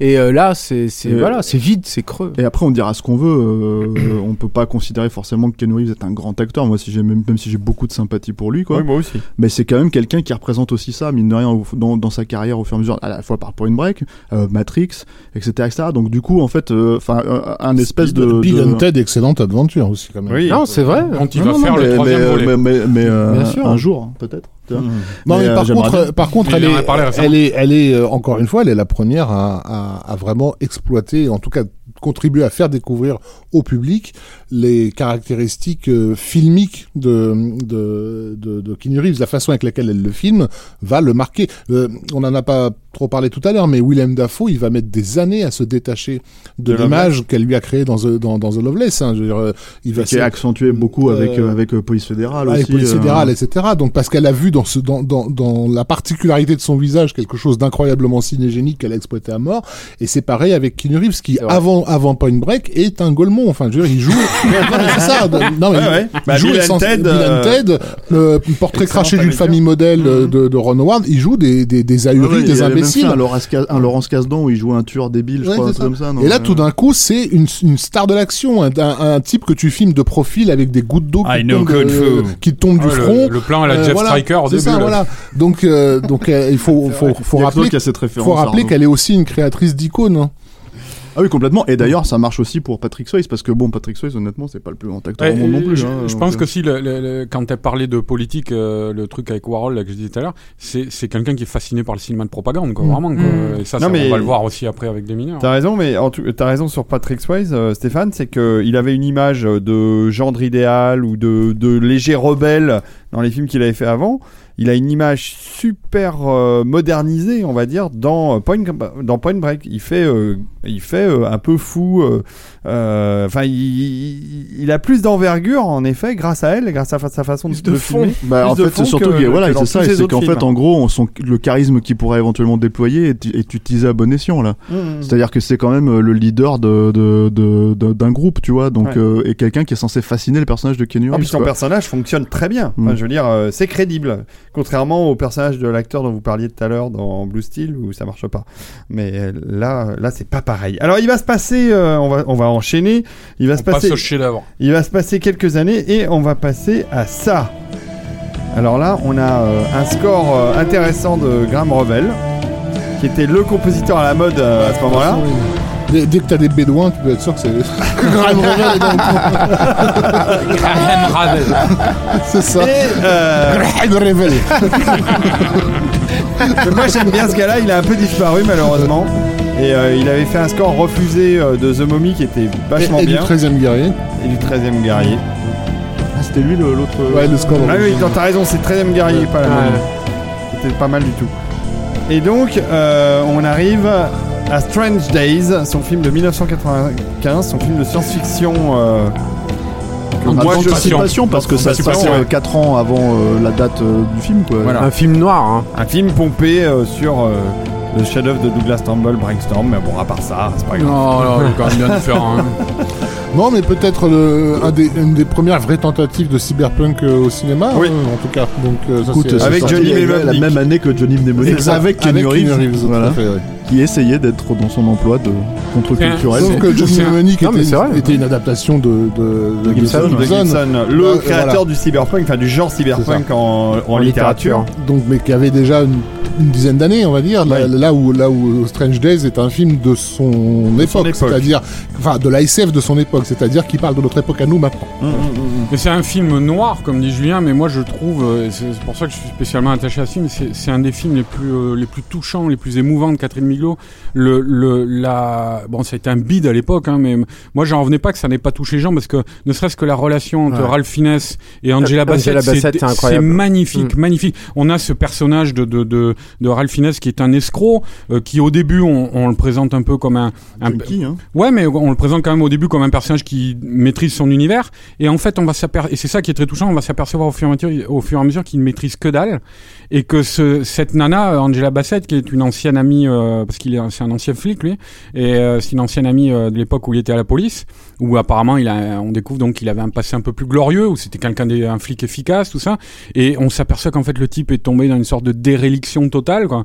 Et que elle continue de l'aimer quoi de d'être d'être amie avec lui. Moi le- en fait le, le truc qui me fait penser euh, le personnage de Ralph Fiennes dedans il me fait penser à un personnage de Shane Black l'humour en moins quoi Hmm. c'est-à-dire c'est vraiment un personnage euh, Ouais, de euh, film noir. Ouais, ouais, de film noir, un personnage brisé et euh, et, euh, et dont on apprend au fur et à mesure les failles, quoi. tu vois, c'est- Le, le truc qu'il faut peut-être préciser sur Strange Days pour ceux qui connaissent pas, parce qu'il faut dire aussi que c'est un film qui est quand même euh, difficile à, voir aujourd'hui dans des bonnes conditions, parce que c'est un peu comme Abyss et, euh, et euh, comment dire, euh, et chez Cameron. En fait, c'est un film qui ne sort pas en Blu-ray, ça, ça existe quelque part en Allemagne, euh, voilà. Et, Voilà, il y a une euh, édition, une très belle édition d'ailleurs euh, collector Voilà, t'es euh, pas sûr des allemande, copies, voilà. euh, qui est Euh, pas facile à trouver parce qu'elle est un peu sold out. Donc euh, voilà, il faut. Ouais, et puis la, la, la, la copie HD, le transfert, il, est pas mal, hein, mais il rend pas. Moi, je trouve encore une fois, ce que je disais tout à l'heure, hein, c'est un de ces, un de ces films à, à Voilà, la et- picturalité la plus. Et il faut peut-être expliquer en fait en gros. Bah, le pitch, alors, déjà, le, le, le truc c'est que c'est une autre collaboration avec James Cameron après Point Break. Euh, ça c'est son scénar hein, pour le coup. Euh, et en fait, c'est il y a plusieurs influences en fait dans le film. Alors il y a déjà, bon toi tu parlais de, de Brainstorm, de brainstorm. mais, le- mais le Oh, bah, truc c'est que il y a- objectivement, il y, a une influence, Oui, mais oui, qui oui. est pas directe. non, non, mais d'accord, mais le truc c'est que en fait c'est un film qu'il a écrit euh, dans la foulée en fait de l'affaire euh, Rodney King et des euh, et des émeutes euh, à Los Angeles euh, au début des 91. années euh, des années 90, en 91 et 92. Euh, donc c'est euh, un des rares films américains qui traite de la bavure policière, tu vois, comme Détroit d'ailleurs, euh, comme on ouais, dit, le parallèle est intéressant. aujourd'hui, quoi. Donc on en parlera à la fin de l'émission.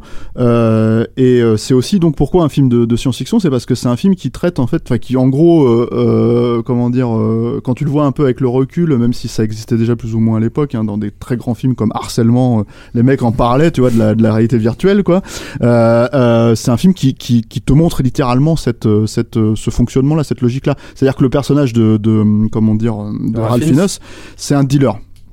Et c'est un dealer en fait de de de, de clip interdit. L'expérience, Voilà, de clip prohibé. voilà. Et donc en fait avec un avec une machine qui s'appelle le Squid en fait qui que Qui est tu une sorte que, de, de mini disque. voilà que tu branches sur tes sur tes neurones, euh, tu peux revivre les expériences des autres. En Et, fait, c'est euh, c'est exactement le principe technique de Brainstorm, mais ça s'arrête là. hein, La, Oui, la bien comparaison s'arrête là. C'est que dans Brainstorm de Trumbull, que je vous recommande de voir, qui est un magnifique film, euh, Christopher Walken et son équipe inventent, Mettent au point ce- mettent au cet point appareil, ouais. un exactement, mettent au point cet appareil qui permet d'enregistrer l'expérience vécue et de la repasser à quelqu'un d'autre à l'identique. en Et ça- mémoire, Et ça, en devient, mémoire. et ça devient un thriller lorsque euh, euh, la, la chef de du laboratoire meurt avec le Oui. casque sur la tête et que bien sûr tout le monde est à la recherche de la bande, de ce que- de ce qu'a enregistré la bande. Sauf que le, dans, dans le le film de, de, de Bigelow, j'allais dire le film de Cameron, mais parce que c'est vrai que c'est dans, dans- non mais c'est vrai, c'est vrai que c'est un film dans lequel le, dans lequel la, la collaboration avec Cameron se semble assez le plus étroite, en fait, ouais, bien sûr, étroite, hein. voilà. bah, il est producteur aussi sur le film. Voilà. hein. Et euh, je pense qu'il y a aussi certaines influences qui, monteur qui aussi. ne viennent pas de non de- crédité, mais monteur. mais euh, donc Digital Domain. on est, enfin. on est, euh, on est un peu dans ce, dans cette, dans cette ambiance d'univers euh, délabré euh, Ouais. de, de la SF de... la fin des années 70, voilà, de- d'une société futuriste hein, où les choses partent un peu en couille. De millénaire. Voilà. Et, et euh, en référence bien sûr à, à toute la littérature cyberpunk, où en fait le, le la magie euh, euh, informatique que- De la de, technologie. la technologie est rendue complètement Trivial. trivial et caduque et ça se fait ça se passe dans des garages et on s'échange euh, c'est des gangsters qui s'échangent ces bandes là de, de la façon la plus sale possible. Ouais, ou alors c'est pour avoir une expérience sexuelle Voilà. ou des choses comme Voilà, ça. et, et le, et le truc, le pitch du film, en gros, c'est que ce personnage-là reçoit en fait un mini disque en fait qui euh, qui euh, montre en fait euh, euh, une bavure policière, Hmm. ok, qui est liée à un rappeur euh, connu, etc., etc., qui s'est fait tuer quoi. Et, euh, et cette euh, cette bavure, en fait, euh, les flics essayent de l'arrêter. C'est un des flics qui est interprété par Vincent Donofrio.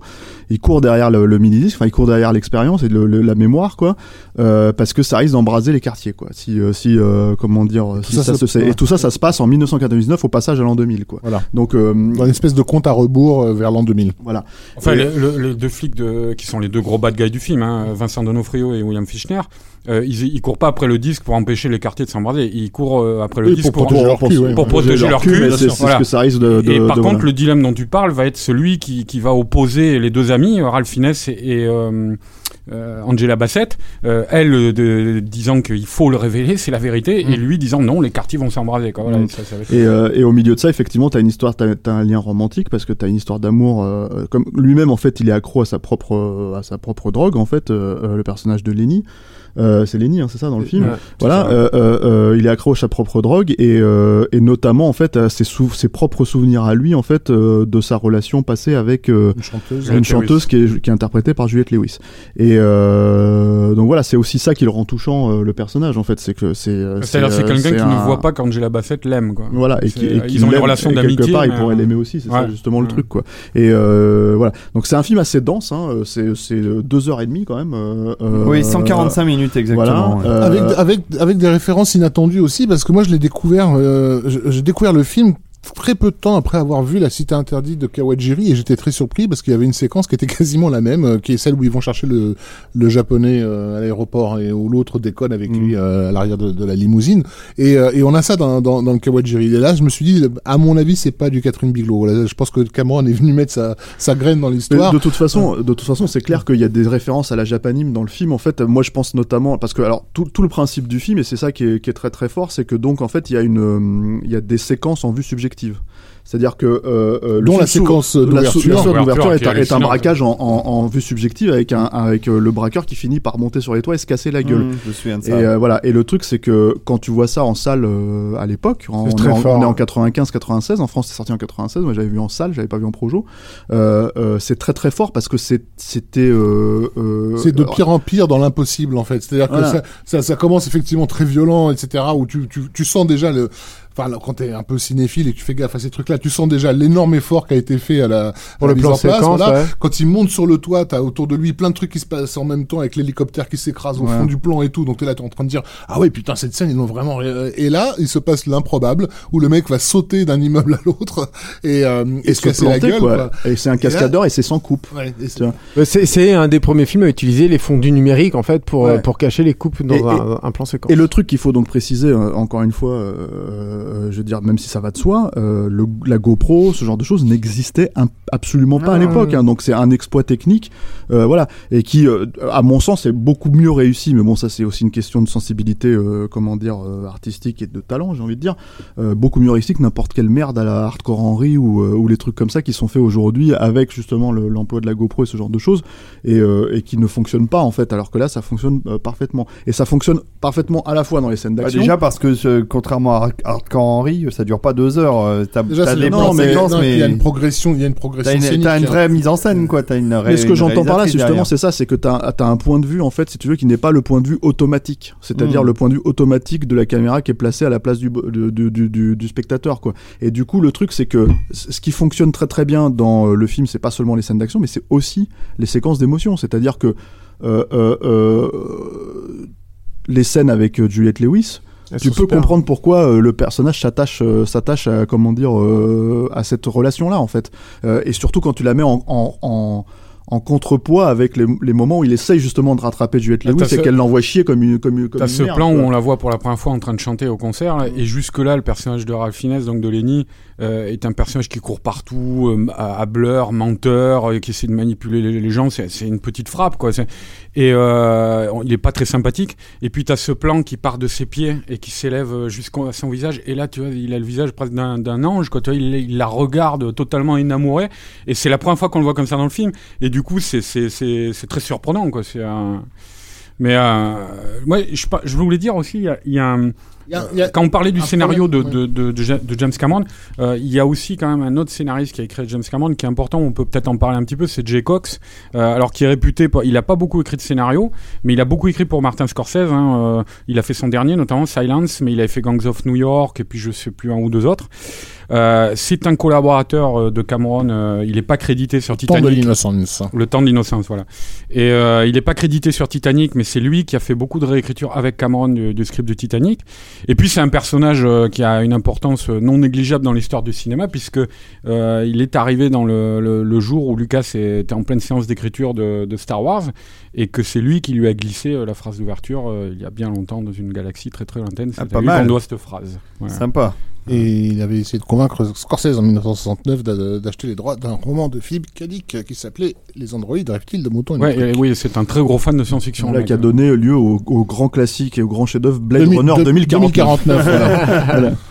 Et euh, le parrain 2 de, du parrain 2. Alors, Et, euh, on, a, on, on tourne autour du pot, mais puisqu'on euh, puisqu'on va, on est sur la thématique Catherine euh, d'un- film à l'autre, dans, bah, dans, dans, dans Strange. Biglosienne. Non, mais voilà, mais. Strange Days met à nouveau en, en scène euh, ce rapport à, de domination euh, de la violence de l'autre, etc. Là, cette fois-ci, carrément par l'échange de, de, de métadonnées, enfin, de, de, d'expériences.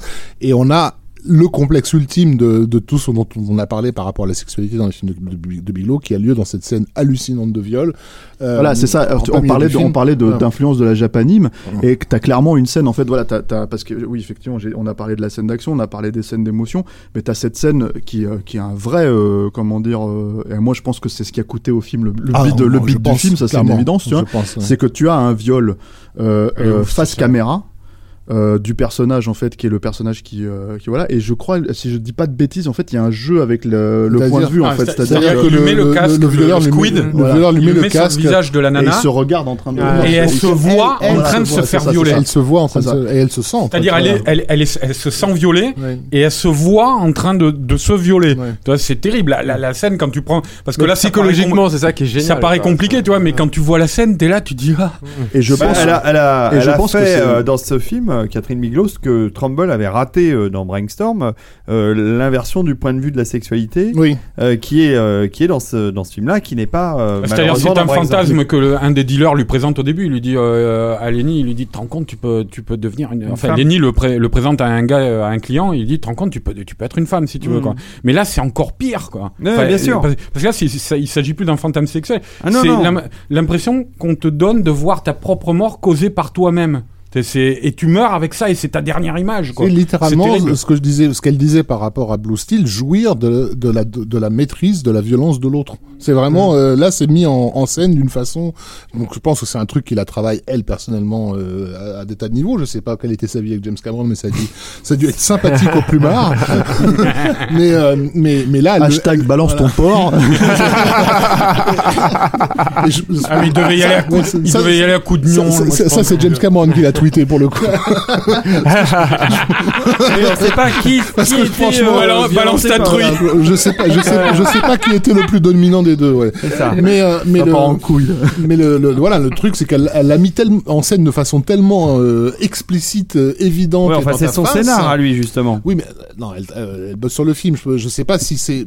sincèrement, je pense pas qu'un homme aurait pu avoir une, cette idée-là, en fait, euh, spontanément en tout cas. ouais, c'est intéressant. C'est c'est En tellement. tout cas, ça ressemble pas Ouais. à Cameron. Je pense qu'il faut avoir vécu toute sa vie avec la crainte ou la le- ou, ou, ou le souvenir. En tout cas, un homme qui Euh, ne s'est ouais, jamais fait pénétrer. non, mais voilà, pour, Non, pour- parce pour- que- pour comprendre tout ce qui est en jeu euh, euh, psychologiquement dans, dans c'est pour dans- des gros bourrins, dans, dans cette euh, dans cette scène qui est une scène de torture en fait. Elle est insoutenable cette Ah, séquence. Ceci étant Et- dit, je pense que je pense que cette scène, euh, elle est restée et maintenue et à mon avis, ça a dû être des, des, des heures de discussion De- avec de les exécutifs grâce ouais, à James Cameron, aussi, tu c'est sûr.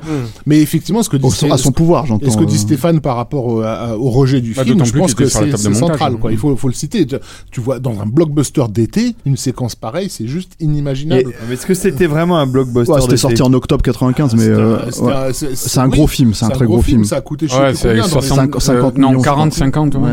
Et il y a un autre 40 truc, millions, il y a, et c'est- ça a failli lui coûter sa carrière. à 42 l'époque, hein. millions. il y a- il y a un autre Ça a truc vraiment aussi. failli lui coûter sa carrière. Ah il, bah, a fait, ça, il a fait à peine 8 millions de recettes Elle, aux États-Unis. euh, euh, alors je sais plus si c'est avant ou après qu'elle s'est retrouvée à faire de la télévision. Là, elle a bossé sur la série de David Lynch, euh, Wild Palms. Non, ça c'était avant. C'était avant, ouais. Mais c'est vrai que c'était un film, par exemple, où, ce sont, où ont été envisagés une batterie de vedettes de l'époque, comme Schwarzenegger, Mel Gibson, euh, je sais plus, il y en a au moins une dizaine de, de gros noms, et qui ont tous Andy refusé Garcia. de le faire. Quoi, hein. Hmm. Andy Garcia, ouais, c'est possible.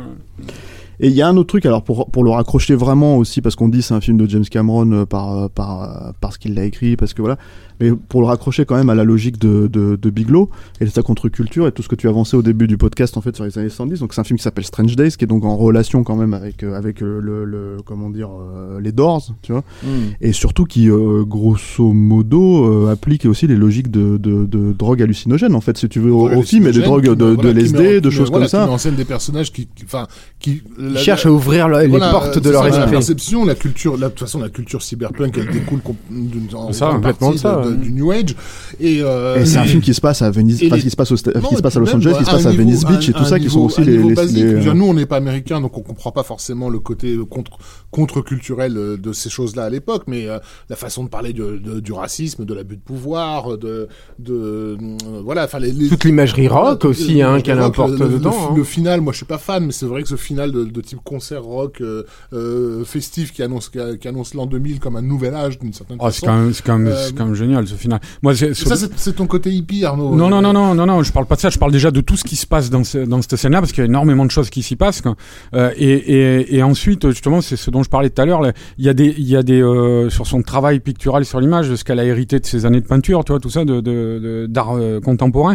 T'as as des scènes, quand tu fais le, le final, quand tu fais des arrêts sur image, il y a ces millions de confettis multicolores qui, qui tombent comme ça, avec les personnages au milieu qui se battent, quoi, de manière barbare, quoi, presque. Il y a, y a des moments, tu fais des arrêts sur image, ça donne des tableaux presque abstraits, quoi, avec les couleurs qui bavent. Il y a même, moi j'avais remarqué, le, le, selon les images et selon les personnages, y a une, euh, les teintures des confettis sont différentes. Il y a une teinture qui domine ou pas, tu vois. Enfin, c'est vraiment. euh, moi, moi j'avais trouvé ça assez fort, hein, ce, ce, ce final qui était. euh, Il y a, il y a- il y a- Confetti en CGI en partie. il y a un Ah bon, ou deux, donc, euh, il y a une ou deux, euh, moi je trouve faute de goût de casting, même si j'aime Euh, beaucoup. bah, il y a euh, Tom Sizemore, Tom hein. Sizemore avec sa perruque euh, pas possible là, Ouais, dans le c'est film. ouais, C'est-à-dire, c'est à cause du squid, vois. Non mais bon quand même et euh, et euh, comment dire euh, et euh, mais c'est vrai que par contre euh, voilà en dehors de ces choses-là et notamment le, ré- le- la révélation à la fin parce que t'as un espèce de un truc problème, au montage ouais. qui est un peu euh, binaire en fait si tu veux je sais pas si vous vous rappelez ce montage où en gros euh, si tu veux moi je me rappelle que la première fois que j'ai vu le film je me suis dit, mais de quoi il parle? Parce qu'en fait le montage me, me para- était hyper euh, aujourd'hui euh, ça passe tout seul quoi dans l'absolu parce que De quoi on tu a- parles? Hiring for your small business? If you're not looking for professionals on LinkedIn, you're looking in the wrong place. That's like looking for your car keys in a fish tank.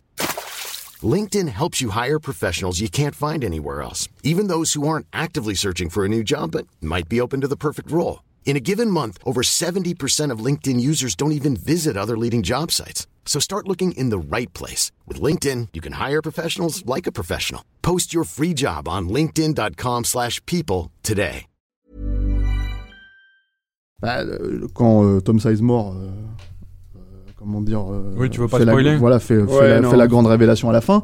Euh, pas. euh, en gros, si tu veux, t'as as un moment donné où t'as as, un emploi de, du montage et de la caméra en fait où il est face caméra et, et, et profil. Et en fait, le, le, le, le, le montage passe de l'un à l'autre en fait. Et, et moi, je me rappelle que quand tu voyais le film à l'époque, t'étais complètement désorienté par le truc. J'imagine que la volonté c'était de, de désorienter aussi les personnages qui, à qui faisaient la révélation. Mais le truc c'est que voilà, c'était un peu euh, sommaire et surtout c'est ça allait en, contrepoint total du reste de la mise en scène du film en fait.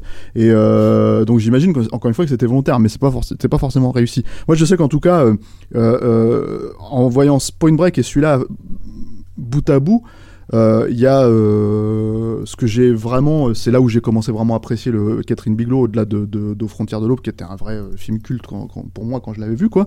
C'est j'appréciais le, comment dire euh, l'impact, l'efficacité absolue en fait de sa mise en scène, c'est-à-dire et le fait qu'elle arrivait à, à transcender tout, euh, comment dire, euh, bon en dehors de James Cameron éventuellement les films d'action qui se faisaient à l'époque ou de McTiernan évidemment, des films d'action qui pouvaient se faire à l'époque et c'est là où je l'ai mise pour moi sur ce piédestal là avec quoi. C'est-à-dire que globalement, euh, quand on parle de la scène de poursuite dans Point Break, euh, encore une fois, euh, euh, caméra portée euh, dans les ruelles euh, entre les petites baraques à Malibu ou, euh, ou à, ou à Venice Beach, en fait, c'est la même chose. euh, globalement, c'est les mêmes plans avec la même chose que dans, euh, comment dire, que dans euh, bah, les scènes en- euh, euh, en vue subjective en fait du, du film, quoi. On, on retrouve complètement ce. On en reparlera, mais c'est vrai qu'il y a- ce- cette logique-là, Il y a quoi. cette volonté de te faire partager viscéralement la D'être dans vie- l'action pure, la quoi. vie d'un ouais, mec. voilà. Bah, par exemple, je me rappelle la, scène justement du, du, du- la vidéo du Squid là, sur l'assassinat de quoi Jericho Warren là, le rappeur il s'appelle c'était Cocaine, je crois. ouais. Glenn Plummer là. Ouais. Et euh, dans cette scène, si je me souviens bien, c'est t'as une sorte de, de, de travelling latéral comme ça, enfin en circulaire un peu autour des personnages, et euh, où t'as Vincent Donofrio, donc le, le, le rappeur, il est à genoux et lui il a avec son, enfin il a pas, il sort son flingue au dernier moment, tu vois. Mais au moment où il tire la balle, quoi, euh, il y a, je crois qu'intervient dans le mouvement de la caméra, il y a une sorte de tressautement hyper violent. Et je me Mhm. rappelle, c'était très physique l'impact de, la- de, de la balle, très surprenant, euh, inattendu et, et, et, et vraiment très très dérangeant physiquement, quoi. Hmm. Bah, Bon, ça, on peut dire que dans la dans la filmographie de Catherine Bigelow. Euh, si vous n'avez pas vu Strange Days, faut absolument voir ce film.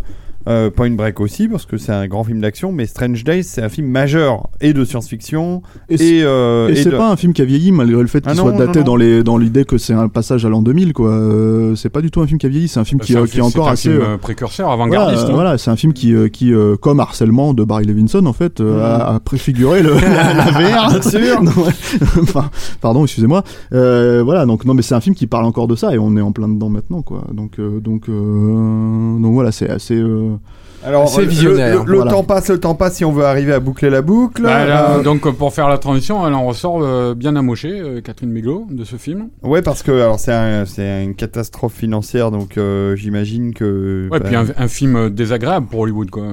C'est pas un film aimable, quoi. Pour, d'ailleurs il va se passer 5 ans avant qu'elle puisse refaire un film, En et un fait, film il qui va- passer. elle, elle sort d'Hollywood en fait. elle, pour, Elle sort d'Hollywood, c'est ça, parce que non, ce film passe inaperçu. Il s'appelle Le poids de, de l'eau. alors non, en fait avant il y a Non. avant il y a tout un Il y a truc. tout un truc. Allez-y, avant, racontez, les amis. Elle va, elle va plancher plusieurs années sur un, un projet qui pourrait être le projet de sa vie. Elle a réussi à convaincre une chanteuse qui, à l'époque, est, une chanteuse à succès, qui est Sinead O'Connor, euh, de de- d'interpréter le rôle principal de son adaptation à elle, de sa vision de, de Jeanne d'Arc. Et donc, elle va, elle va travailler euh, très intensément sur ce sur ce projet-là. Et finalement, c'est Besson est- qui va le elle faire. est fragilisée, merci de me spoiler mes trucs. Elle est fragilisée euh, dans, dans ses, euh, comment dire, dans, dans le financement. Euh, bien sûr, elle- elle est plus un household name après euh, après l'échec monumental de, de de Strange Days. Et donc, elle, elle, elle va se tourner vers euh, des producteurs étrangers. Et c'est Luc Besson qui. euh, Ah, mais viendra- vraiment Ah, Bah oui, vraiment. D'où ta, gueule, David. ah mais je, je pensais que c'était une connerie, mais non. Et elle, elle se tourne donc vers Luc Besson qui, euh, après avoir consulté l'énorme travail qu'elle a, qu'elle a fourni en termes d'archives, de machin, de trucs, lui dit ok, on va, on, on va le faire et ils se mettent à, à bosser ensemble là-dessus. Et pendant plusieurs euh, plusieurs mois, elle verra pas le truc euh, le truc avancer. Il y avait déjà le frère de Birking en fait sur ce sur le projet de Bigelow parce que lui il, il- avait bossé aussi énormément. C'est lui qui a, je crois, euh, Mais il est crédité, hein. qui a Ouais, écrit- il est crédité sur Ouais, Luc voilà, ouais, qui, qui a écrit le scénario. Enfin bon, tous ces gens-là, ils ont ils ont pompé sur Jeanne la Pucelle de de, de Rivette, c'est tout. quoi. Tu vois, il faut être honnête. Et donc, Et donc, ce qui va se passer, c'est qu'au bout d'un moment, euh, lorsqu'elle reviendra plusieurs fois à la charge pour savoir où, ce qui se passe, quoi, pourquoi ça bloque, Luc Besson lui dira que finalement ça l'intéresse plus.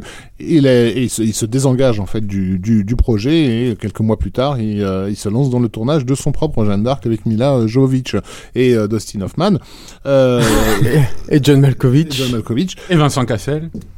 On- on- Catherine Bigelow considérera que euh, que, que le- tout le travail de recherche a été effectué par euh, par, par elle quoi. Du coup, elle va le le, Le poursuivre. le, le poursuivre, c'est-à-dire lui envoyer ses avocats au cul. Alors on sait en France que Besson, enfin on sait dans le milieu du cinéma en tout cas, il a déjà pas mal de casseroles qui lui traînent derrière. Mais heureusement, il y a la presse française qui est C'est-à-dire, lui a l'habitude les angles et faire comme s'il ne se se- Lui a l'habitude d'avoir des procès, mais elle, elle a pas l'habitude d'attaquer en plus. Euh, non, lui, il a pas l'habitude d'avoir des procès. Il a l'habitude, il a l'habitude de, de, de faire faire taire le, leur gueule à ceux, à ceux qui, Ah, le- enfin qui- voilà, il y a qui le des poursuivent, histoires, voilà. Tu vois, mais elle non. Euh, sauf que là, bon, il s'agit de Catherine Bigelow et c'est pas, c'est pas un petit gardien de parking du fin fond de la France euh, qui lui a envoyé un script et qui s'est fait voler. Euh, donc elle va lui envoyer sa batterie, euh, sa batterie d'avocats. Alors, est-ce que c'est lié ou pas? Moi, je pense que, que oui. hein. Là, c'est une pure supposition de ma part. Elle a gagné son procès. Hein. Mais en fait, euh, au début des années 2000, on va avoir, alors que la presse française n'a jamais parlé de, ces- de ces- de vraiment de ces affaires-là, on va avoir dans, dans un l'événement du jeudi, je crois que c'était le, le- le magazine événement du jeudi, un énorme article qui s'appelle Luc Besson est-il un plagieur? avec un point d'interrogation, euh, dans lequel tout d'un coup les Français entendent parler de tous ces trucs dont on entendait parler dans la presse, hein, qui étaient euh, l'histoire concernant Léon, concernant Taxi, Marianne concernant- plutôt, je crois. Bref. quoi? C'était Marianne, Non, je crois que c'était l'événement du jeudi. Ça existait plus au début des années 2000, Raph. C'est fin des- c'était Jean-François Kahn fin, qui fin fait- des années 90 alors. Ouais. Euh, qui, qui- tout, tout ça fait sous le mode de la supposition, tu vois, mais en- de parler, qui tout d'un coup se met à parler en fait de toutes les les les, les, magouilles anciennes, de les anciennes affaires de, de Besson. Euh, en fait, euh, prouver qu'un qu'un projet a été volé, on sait que c'est quelque chose de très compliqué. A priori, de ce que j'ai compris, ce que les avocats de Bigelow ont essayé de faire, c'est-à-dire pour préparer le procès, c'est d'abord de prouver que Besson était un plagieur maladif. Et donc d'aller rechercher toutes les affaires que Besson traînait, de les faire re- revenir à la surface, de faire cet article-là qui est en gros un coup de semonce, quoi. Et comme par hasard, dans les semaines qui suivent, euh, on apprend que, euh, enfin, pour ceux qui lisent Variety, que euh, dans, dans une petite colonne, que il y a eu un settlement entre Catherine Bigelow et Luc Besson sur le cas, sur le cas Jeanne d'Arc. Donc je pense que je pense que cet article français, il a été téléguidé par les avocats de, de, de Bigelow. Et peut-être par Cameron, hein, qui a de la famille en France Ouais, et qui, possible, qui voilà, qui connaît Tout ça, bien encore les- une fois, ça n'est que des suppositions de, de ma part, de monsieur qui aime bien recoller les morceaux. Mais voilà, si, je vous invite à aller fouiner dans les fins fonds d'Internet avec des mots-clés, vous trouverez peut-être des choses là-dessus. D'accord. Très bien. Donc, Company euh, of Angels. N'empêche que euh, elle a un gros passage à vide après euh, Strange Days et elle va enchaîner accentué sur- par cette affaire, donc. accentué par cette affaire et elle va enchaîner. Merci Rafik donc pour tous ces détails que j'ai bien spoilés.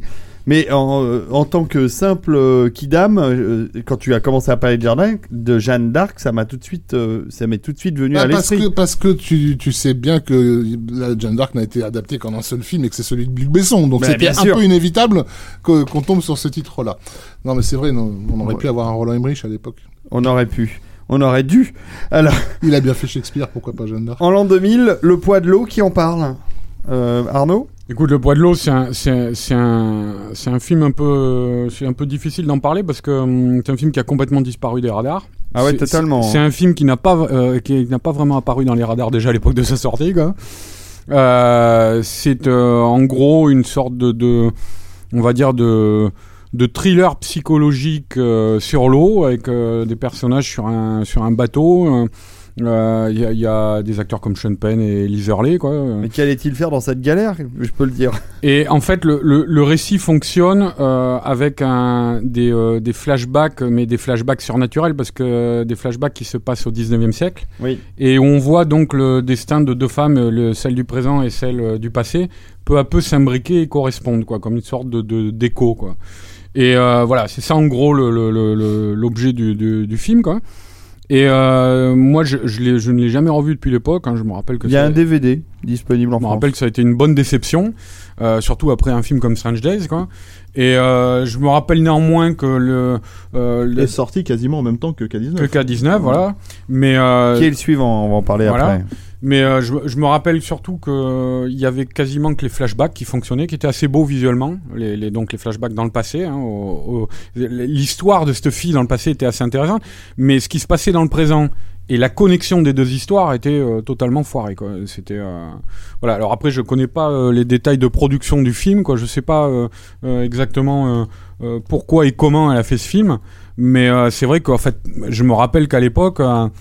Euh, les fans de Catherine Bigelow, bon, on n'était pas beaucoup peut-être, mais euh, les fans de Catherine Bigelow avaient été très déçus par ça et euh, et, euh, et ceux qui ne s'intéressaient pas à l'œuvre de Catherine Bigelow, ça les poussait pas ça À le voir. Euh, Il faut peut-être préciser aussi que c'est un film qui, euh, qui, euh, qui, qui est donc un, objet, un plus petit film que ces deux blockbusters pour la Fox. Hein, donc voilà. Et que, à défaut de relancer sa carrière, parce que c'est pas quelque chose qui est passé, euh, euh, comment dire, euh, enfin qui a fait un succès en salle ou quoi que ce soit, ni en France ni, ailleurs, c'est quand même un film qui, qui lui a hum, redoré le blason parce qu'elle tourne quand même avec des acteurs comme Sean Penn, quoi, qui, qui, qui sont des acteurs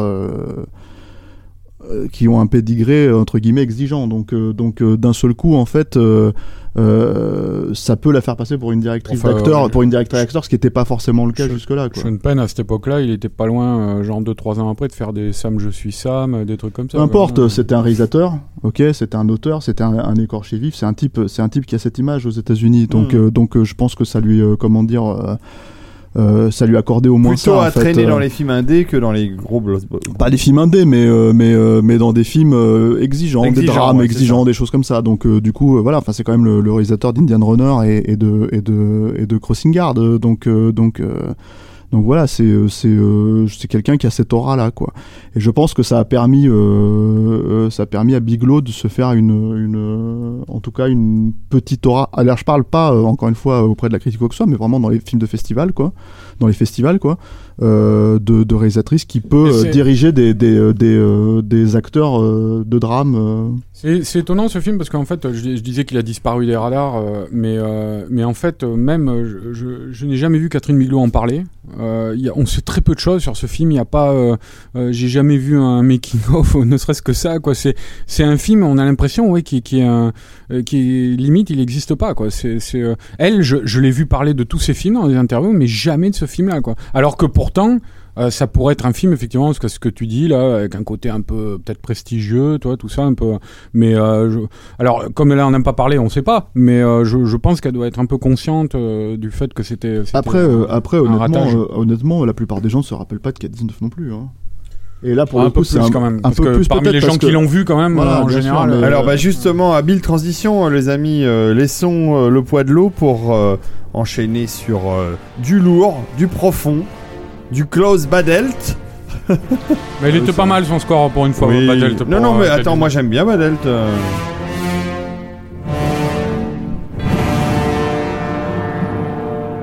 Et donc c'est le c'est le film suivant qui sort à peu près euh, très très vite après euh, le poids de l'eau. C'est- Alors là pour le coup c'est une grosse production. 100 millions de ouais, plus de 100 millions de dollars. C'est peut-être d'ailleurs, je crois, il y a que deux femmes à l'époque qui ont eu des budgets euh, aussi énormes euh, à Hollywood. Euh, C'est euh, Mimi Leder, qu'on a un peu oublié, Oui, et, euh, Sur et Deep Catherine, Impact, hein. et Catherine, euh, et Catherine c'est bien Bigelow. Deep Impact, moi j'aime. Et Catherine Bigelow. Donc, euh, ce qui en fait effectivement, oui. euh, Il me regarde avec des yeux.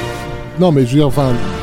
euh, en, gros, à son niveau, ça contribue à exploser un peu l'idée que euh, de, de l'image, euh, comment dire, obligatoire du général euh, d'armée euh, sur, sur des blockbusters, en fait. Mmh. Ou en Elle avait cas- déjà cette réputation à en l'époque de Blue en Steel. En hein, tout cas, qu'une femme mais- peut remplir ce, ce, ce, ce rôle-là. Donc Ne c'est serait-ce- K19 C'est avec Harrison K19, Ford. donc euh, The Widowmaker. Liam Neeson. En français, c'était un, un titre bien débile, Le piège des profondeurs, je sais plus, un Ouais, truc comme t'avais ça. fait, des- voilà. t'avais fait des blagues salaces, je me rappelle à l'époque Ouais. là-dessus. Et, et euh, donc gros budget, gros casting. euh, elle est bombardée là-dessus. Pourquoi tiré, tiré d'une histoire vraie. Euh, alors, elle est bombardée. C'est- important de le dire, ça, parce que c'est. Oui, c'est tiré d'une histoire vraie. Non, mais c'est mine de rien, son, son premier film, c'est avant le succès des, de- des mineurs aux Oscars, mais c'est quand même son premier film où euh, ça va inaugurer une, longue période de films tirés de faits réels, de faits de guerre, la plupart du temps. euh, voilà. Déjà, il faut savoir que dans les années 60, avant d'être, euh, enfin, dans, le début de ses études d'ar- d'artiste, avant d'être envoyée à, New York et de rencontrer la propre new-yorkaise et tout, elle avait déjà commencé à San Francisco euh, à faire pas mal de, de, de manifestations euh, anti-Vietnam. Enfin, elle était vraiment bah, dans ce qu'on imagine euh, la, la jeunesse contestataire de, de, de l'époque. Mais elle, euh, un de ses premiers travaux euh, d'artiste, disait-elle, euh, c'était d'essayer de faire quelque chose autour des, des purges staliniennes.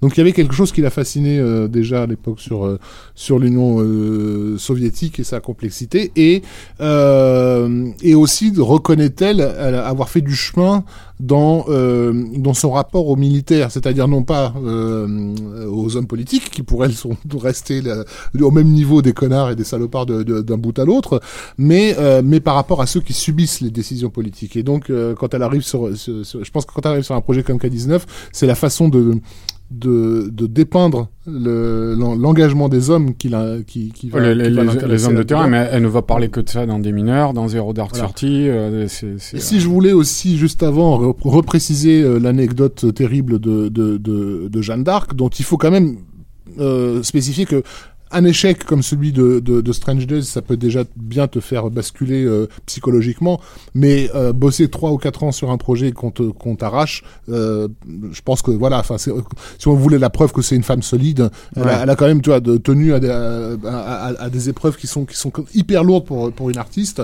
Euh, et je pense qu'on retrouve des miettes de, de son Jeanne d'Arc dans la façon avec laquelle elle dépeint l'engagement et l'héroïsme d'une façon quasi religieuse Euh, oui, euh, bah, dans ça, euh, K19. Voilà, il faut, mais il faut peut-être préciser aussi de quoi ça parle exactement. Voilà, en fait, on va hein. déjà préciser, excuse-moi, oui. Bah vas-y, Non, vas-y, non. non, c'est bien. Non, non, non, mais vas-y, je t'en prie. euh. Moi, je, Bah, c'est l'histoire d'un sous-marin. C'est l'histoire bah, d'un Début sous- des années 60. Sous-marin nucléaire soviétique. Le premier. le premier ah, sous- sous-marin nucléaire. ouais. Non, enfin le premier lanceur de missiles nucléaires. En 1961, euh, voilà, qui donc euh, lors d'une mission, euh, alors, je, je sais plus comment comment il se retrouve dans la merde en fait.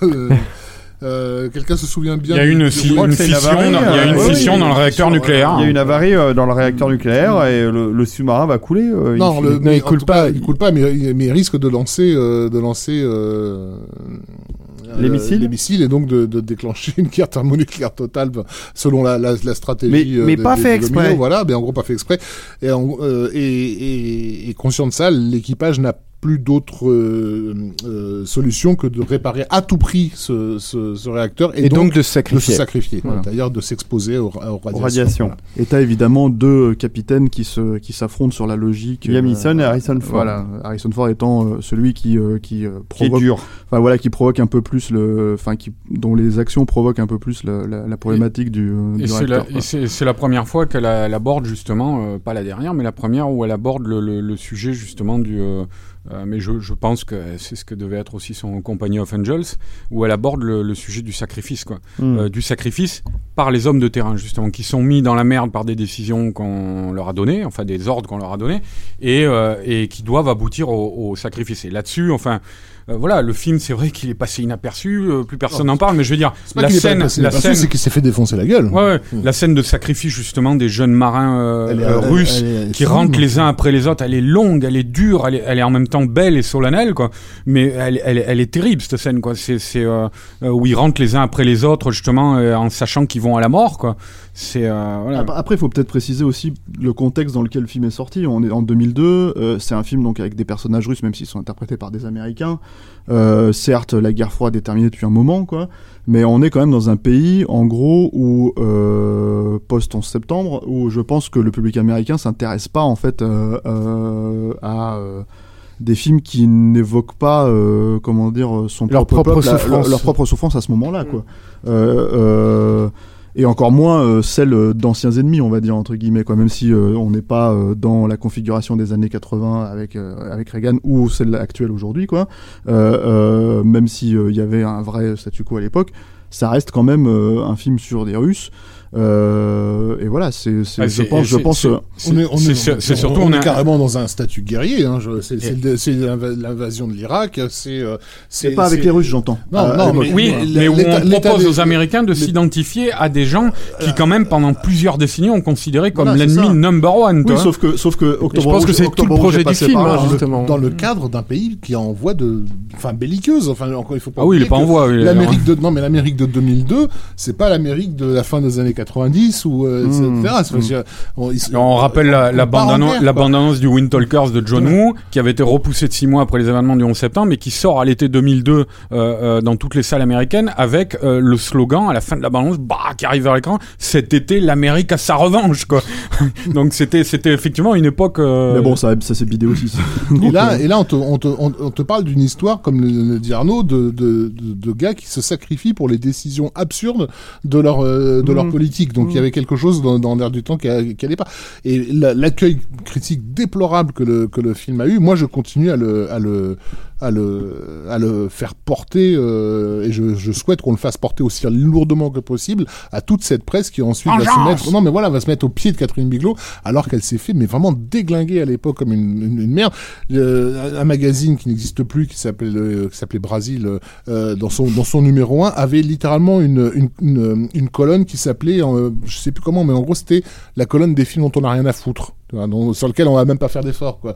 Et dans la liste t'avais euh, t'avais euh, K19 avec deux lignes en dessous du genre poète poète prout prout prout caca et et c'est tout, tu vois. Et, et- mais comment on peut oser traiter un, un, film d'une nana qui a prouvé depuis dix ans qu'elle était une cinéaste euh, C'est-à-dire que c'est pas une faiseuse de films, quoi. C'est c'est que c'est quelqu'un qui s'investit dans ses projets, la traiter comme une sous-merde qu'on envoie bazarder comme ça euh, sous, sous, sous le tapis pour euh, pour que cinq ans après aller l'applaudir aux Oscars parce qu'elle est la première femme oscarisée. quoi. Ouais, je me, je me rappelle d'un papier dans la, je, je crois que c'était dans la presse féminine la ou un première truc comme ça, réalisatrice. où t'avais, euh, t'avais, euh, je crois que c'était dans la presse féminine, un papier qui se terminait par euh, euh, par la, la réalisatrice de Point Break, tout est dit. voilà. Et, et, et c'est c'est ça qui était dingue, c'est que Condescendance absolue. non mais dans un magazine féminin en plus. Aux États-Unis, S'ils ont une réalisatrice aux qui fait un aux États-Unis, l'accueil c'était grosso merdo Harrison Ford à l'accent russe, ha ha ha. Toutes les critiques Ouais, de films ils avaient oublié que se Sean Connery l'avait pris aussi euh, se résumer à ça, c'est-à-dire que mais non, mais c'est surtout qu'ils avaient oublié qu'Harrison Ford, il avait fait, euh, il avait, ça faisait dix ans qu'il enchaînait des gamelles de merde dans, dans une filmographie de plus en plus pourrie. Euh, je veux dire, c'était euh, où, où ils sont les, les, les- les- où sont les critiques quand, quand, quand on doit se taper des, des, des trucs flasques comme le fugitif, quoi. Excuse-moi, euh, quitte à Non, mettre mais, euh, Rafik, Heureusement, il y a eu- Fugitif, il y a un chef-d'œuvre à côté a eu de, de-. À propos d'Henry. Hollywood Homicide à propos d'Henri, euh, euh, comment ça s'appelait, la l'ombre d'un doute, la l'ombre par rapport à un film qui s'ouvrait à peu près un film d'action, quoi. L'ombre de mes couilles, là. Mais C'est Jack Ryan, tout simplement. hein. Ouais, en plus, Ah, je- pense, Ryan, je quelle pense pas que, je pense pas que la mise en scène d'action de- des fugitifs soit, soit du Catherine Bigelow. Non, Euh, c'est pas de Catherine voilà. Bigelow, mais ça reste, ça reste euh, le, un des rares films où, où t'avais l'impression qu'il se faisait encore un peu chier parce que malgré tout, moi, malgré le fait que j'aime beaucoup K19, ok, euh, je peux comprendre qu'on ait un problème avec le- le- l'accent de Harrison Ford. Je peux comprendre qu'on ait l'impression qu'il en a rien à foutre parce que j'ai l'impression qu'il en a rien à foutre personnellement. Après, euh, ça plombe pas le film.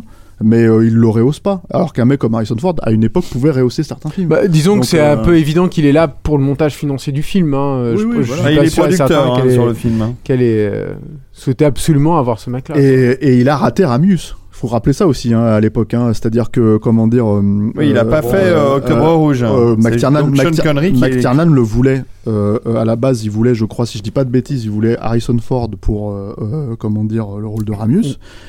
C'est pas ça Attends. non, il voulait pour Jack Ryan. Hein. Euh, alors moi je crois pas justement et que Ah ouais lui voulait Jack Ryan et que Ah, lui il a dit non non euh, t'es déjà trop vieux Hmm. et alors, il me semble que c'était ça Ah, et en fait c'était une question de montage financier aussi jusqu'à ce que Sean Connery rentre en ligne de compte Hmm. quoi mais euh, mais euh, mais voilà donc il a raté ce personnage là à l'époque hein. en fait il a raté Octobre Rouge quoi donc euh, bon je pense qu'il y a une revanche Et Mais Ford a eu. De toute euh, façon, si vous regardez, euh, il a eu Jack Ryan. de toute façon, c'est toute la carrière. Enfin, là, je fais une aparté rapide, mais c'est toute la carrière d'Harrison Ford actuelle. C'est la revanche qu'il a sur Blade Runner avec Blade Runner 2049. C'est la revanche qu'il a sur, sur Han Solo avec euh, épisode 7, etc., etc. Donc, Et c'est, sur, euh, c'est- sur c'est- euh, Indiana Jones bientôt. voilà, c'est le fonctionnement qu'il a, c'est le fonctionnement qu'il a depuis, euh, depuis 15-20 ans. Donc, euh, bref. Mais, euh, mais, euh, Heureusement, il y a eu Mais au-delà de euh, ça, au-delà de ça- et là, on a remonté le niveau, quoi. Si tu veux. Mais euh, au- au-delà de ça, au-delà de ça, c'est pas très grave. Enfin, ce que je veux dire, c'est que le, le, le- l'apathie euh, de Harrison Ford habituelle euh, de cette époque-là est, pas très grave. En fait, elle n'est pas préjudiciable sur le film. Le film est, le film est, malgré tout excellent, en fait, malgré, je trouve le, comment dire. Ah voilà, un film mésestimé et méconnu. C'est- mésestimé. C'est c'est dommage parce non, que. mais qu'en plus. Parce que euh, Strangers a gardé une aura. En euh, plus de ça, euh, parce que j'ai envie de râler, j'ai envie de gueuler. c'est- Ça, Vas-y, ça m'avait râle, vas-y, à l'époque. Mais une des raisons aussi pour laquelle justement la presse s'est s'est permis aussi librement de défoncer ce film, euh, qui était une grosse production, c'est que c'était pas un film qui était backupé par les par les par les majors. En fait, c'est une production euh, semi-indépendante. C'est National Geographic ce qui était derrière. La Fox, euh, en gros, c'est c'est- était vaguement partenaire euh, euh, par, par derrière, mais c'est pas une production de Paramount. de pardon Paramount mais c'est pas une production de de de, de studio euh, et, et, on- et, et tout d'un coup on s'aperçoit que quand les films sont fragiles à ce niveau-là euh, au niveau politique j'entends Ça, la- vous l'aviez déjà dit la, la- dernière fois. la- Si les, les studios sont pas derrière leur film à fond, ouais ça pose c'est problème. c'est là où justement les critiques s'en donnent à cœur joie et balancent le truc dans un coin de page en disant euh, la, la colonne des films dont on n'a rien à foutre. Voilà, tu vois, c'est c'est Mhm. c'est le résultat. Et ah, bon, je, je, je prends cet exemple-là parce que par ailleurs c'était un magazine qui à l'époque se faisait passer pour un magazine extrêmement indépendant et tu vois genre euh, rentre dedans et fier et machin. Et De- alors de- que de alors qu'il faisait entièrement le jeu le, le jeu Le de cinéma sans de, concession. de- le cinéma sans concession, en- qui faisait entièrement le jeu des attachés de presse et des et, et, et- et des puissances en place, quoi, tout simplement. Et K19 pour moi c'est l'emblème vraiment de de de de, ce, de cette de cet échec euh, de de la critique, qu'elle soit américaine ou euh, ou européenne. Euh, et, et il dit beaucoup de choses sur la façon avec laquelle justement la, le personnage de Catherine Bigelow et, et en tant qu'artiste n'a jamais euh, vraiment été estimé quoi. Tu t'apercevais à ce moment-là que tout ce qu'elle avait pu faire par le passé n'avait finalement aucune valeur quoi. Si elle pouvait être réduite à, à, à être aussi insignifiante.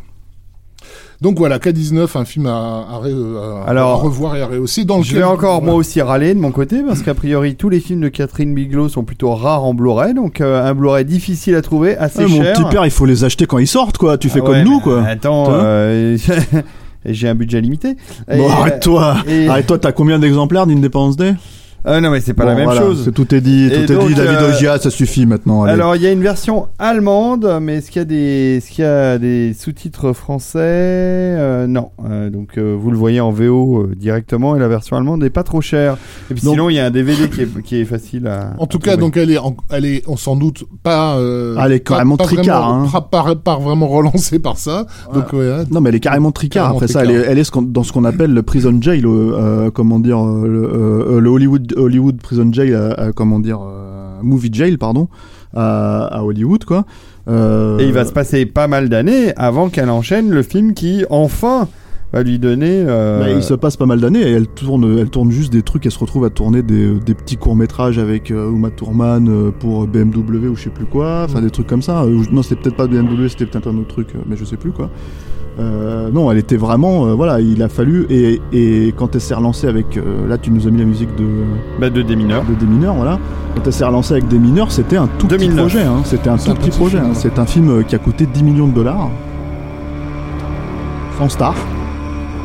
Euh, Sans, sans Alors un bon score de, Malco- de Marco Beltrami. Sans annonce, hein, je veux dire, on était déjà à l'époque. Sans dans- star, mais avec des guest stars quand même. On était déjà à l'époque dans Oui, un. t'avais Guy dans- Pearce, dans une- euh, tu peux baisser un peu. On était déjà Ouais, à l'époque euh, dans, dans, dans, dans une actualité euh, euh, régulière sur Internet de tous les projets en cours. Et c'est un film finalement dont on a découvert la mise en place et l'existence. euh, bah, je sais dans mon souvenir assez tard, quoi. Où on a tout d'un coup, au détour d'une news, tiens, Catherine Bigelow est en train de terminer un film. On n'avait même pas euh, su qu'elle s'était lancée dans, dans, dans le projet. Et, euh, et, et dont la dont la dont la sortie va être euh, va être euh, étalée sur des années hein, puisqu'il va être présenté euh, en festival en d'abord. hein. festival etc le euh, on avait même euh, une copie qui se baladait sur internet euh, bien avant sa, sa- Parce sa qu'il est sorti en. Italie en vidéo avant de sortir aux Mm. États-Unis. Et euh, voilà, il, était- il existait en DVD quoi. Et en fait, le truc c'est que, euh, comment dire, nous on l'a vu quasiment euh, un an avant la sortie du film en fait. Donc Ah, 11 ouais, millions, très, 11 très millions long, de dollars le budget. 8 c'est ou 9 pas mois en grand fait. chose. Hein. Et, euh, et, euh, parce que le film était en, en- en- voilà, euh, c'est un film qui est sorti en, en- je crois en septembre ou octobre 2009 en France, euh, à peu près au même moment aux États-Unis, euh, qui a été présenté dans des plusieurs festivals euh, pendant un an quoi. Et nous on l'a vu, c'est ça, je crois en janvier-février, euh, quelque chose comme ça de cette année-là quoi. Et euh, et c'était difficile. euh, Enfin bon, moi moi je sais que le film m'a carrément euh, emballé à l'époque quoi mais c'était et bien que en fait le style de le style visuel de Catherine Bigelow était complètement différent hein, Ouais. il faut, faut ça il va falloir le préciser mais le truc c'est que c'est un film qui m'avait euh, qui m'avait marqué parce que c'est c'est alors c'est à une époque où euh, où euh, la caméra à l'épaule était devenue euh, monnaie courante en fait dans le dans le comment dire euh, Cinéma d'action. dans Dans le mauvais cinéma non, mais dans, dans, la- dans la série télé dans, et Mm. depuis un moment déjà hein, c'est-à-dire que t'avais euh, les comment s'appelle Jack Bauer à la télé The Shield tous ces trucs qui étaient censés comment dire émuler en fait le style des années 70 en fait ce qui est complètement euh, euh, enfin ce qui est complètement faux dans l'absolu en fait dans la façon dont c'est fait Ouais, Et, donner euh, un côté reportage au, voilà, au c'est ça, cinéma, euh, un voilà, côté immersion dans le réel. Voilà, et, et le truc, c'est que elle, elle revendique cette logique aussi dans le film.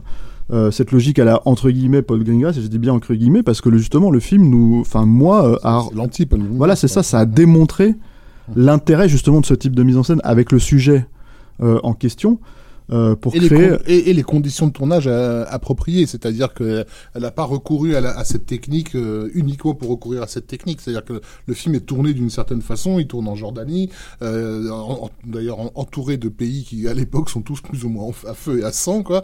Euh, Il y a, il y a des comment dire les réfugiés irakiens qui qui, qui, qui qui sont en Jordanie et donc du coup qui se retrouvent à jouer dans dans, dans, dans son film les les Irakiens en présence euh, et euh, et a une espèce elle n'a pas beaucoup d'argent donc c'est un, petit budget.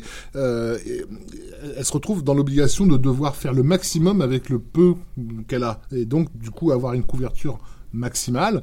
Elle sait que la, couverture maximale c'est aussi le risque de justement de de la flemme du euh, du, montage euh, tachycardique à la à la Pa- Paul Greengrass. Sauf que son challenge ça va être justement d'essayer de donner une, une fluidité une cohérence mais qu'au moins elle elle, elle, veut s'assurer d'avoir le grand angle, le- le- l'angle rapproché, etc. Comme comme c'est un film qui joue essentiellement sur le rapport euh, de, de son acteur à des petites choses, euh, à des détails, euh, il faut que sa caméra puisse avoir l'ensemble, le détail, le, le moindre détail. Le et plus- créer le des plus situations et et créer les situations. des situations véritablement paranoïaques. C'est-à-dire qu'en gros, on est dans un contexte où c'est en gros le bah, les démineurs en fait de, de comment dire de bombes qui sont en Irak dans une dans une comment dire dans un pays euh, post-invasion en fait. Donc euh, donc de, de comment on dit de D'occupation. d'occupation, voilà, merci, euh, et, euh, et un pays sous, enfin un pays qui est littéralement euh, croule sous Sur- sur, insurrection, sur- voilà, ouais. sur- et puis sur les mines, quoi,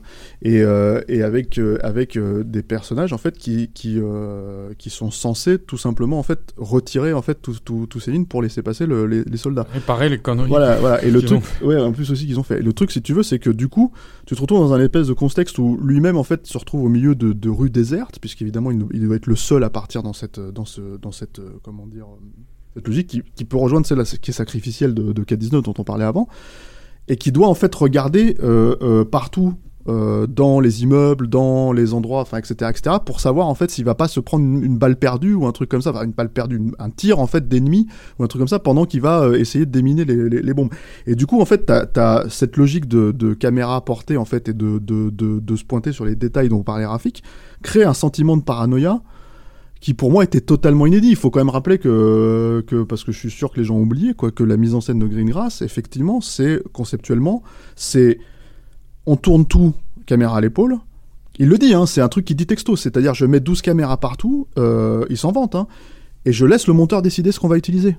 Et à partir de là, tu es littéralement dans une logique où tu enlèves le point de vue. Or, le point de vue est extrêmement important dans, dans comment dire, dans euh, des mineurs, puisque tu dois aborder le point de vue d'un personnage que tu ne seras probablement jamais de ta vie.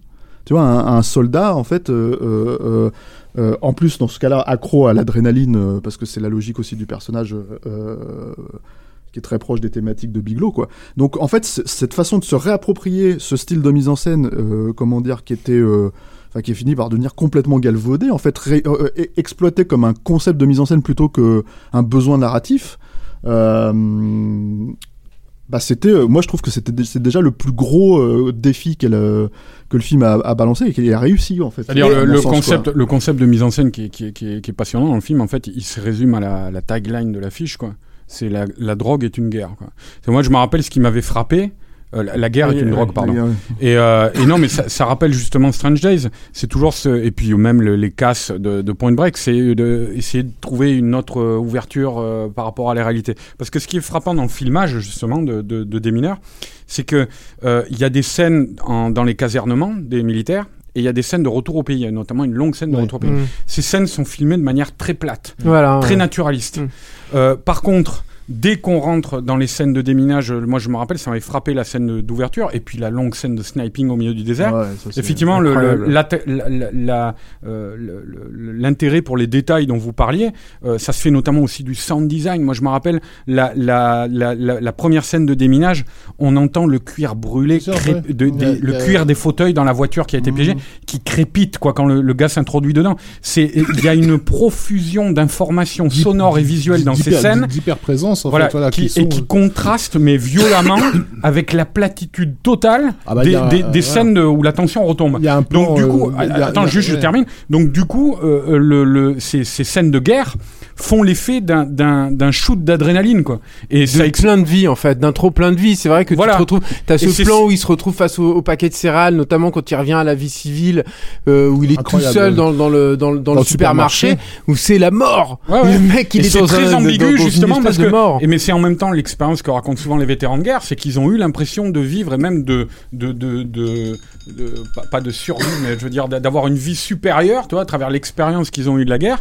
Et enfin le plan final euh, euh, très ambigu aussi, qui a fait bondir certaines perso- personnes, mais le, le plan final triomphal quoi. En fait, c'est le plan d'un junkie qui va à mort, et Mais- gars, il est trop content d'y Mais en aller. plus étayé euh, pa- parce que t'as as ce, ce, ce filmage euh, euh, à, à l'arrache, mais qui est aussi ponctué notamment des, des, des super ralentis en fait, euh, qui viennent comme le moment de shoot euh, ultime en fait euh, dans, dans, dans le trip en fait du, du personnage. Ah, non, il- Ça il- c'est le genre de choses que un mec Euh, encore une fois comme Greengrass ne fera pas en fait. Il y a un autre, il y a une variation dans la mise en Il scène. y a un autre cinéaste, et notamment un, un autre film, euh, qui avait été marquant pour elle dans les années 70, euh, qui est The Big Red One de Samuel Fuller. Fait un- Euh, bon, qui personnellement, j'aime pas beaucoup ce film pour des tas de raisons qui sont d'ordre esthétique, mais par contre, qui sur le plan de la psychologie et, euh, était à l'époque, en tout cas, un des, un des films les plus euh, les plus honnêtes quant, à la, au véritable ressenti euh,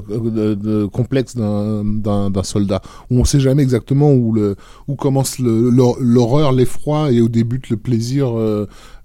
encore une fois, on est toujours dans ce rapport à la, à la puissance obscure du désir, quoi, mais euh, mais mais à, et à cette sexualité qui traverse vraiment tout, tout, tout, tout- tous les films de, de Bigelow et qui dans dans le cas de ce de ce personnage de junkie, d'accro à la à l'adrénaline et à et au plaisir intense de de, de l'hyper présence en fait, euh, euh, voilà, rend- devient évident. Et, et, et ça aussi, pour une nana qui a qui a défilé contre le, le Vietnam, qui a certainement dû insulter les soldats euh, euh, à San Francisco, etc. Il y a tout un chemin qui est fait jusqu'à jusqu'à The Hurt Locker. Les- ce, qui est, ce qui est intéressant aussi justement dans cette optique-là, quoi, euh, c'est que la, la longue scène, encore une fois, qui, est- qui est assez impressionnante, hein, ne serait-ce qu'en termes de pure mise en scène, quoi, de, de sniping, euh, il me semble que le sniper est joué par Ralph Fiennes, Mhm. euh, donc c'est-à-dire euh, le dealer de Strange Days, quoi, c'est-à-dire qu'il leur donne leur dose, quoi, de- parce que c'est une scène de tension faramineuse dans laquelle les, les- les personnages sont euh, totalement euh, ouverts, quoi. Mhm.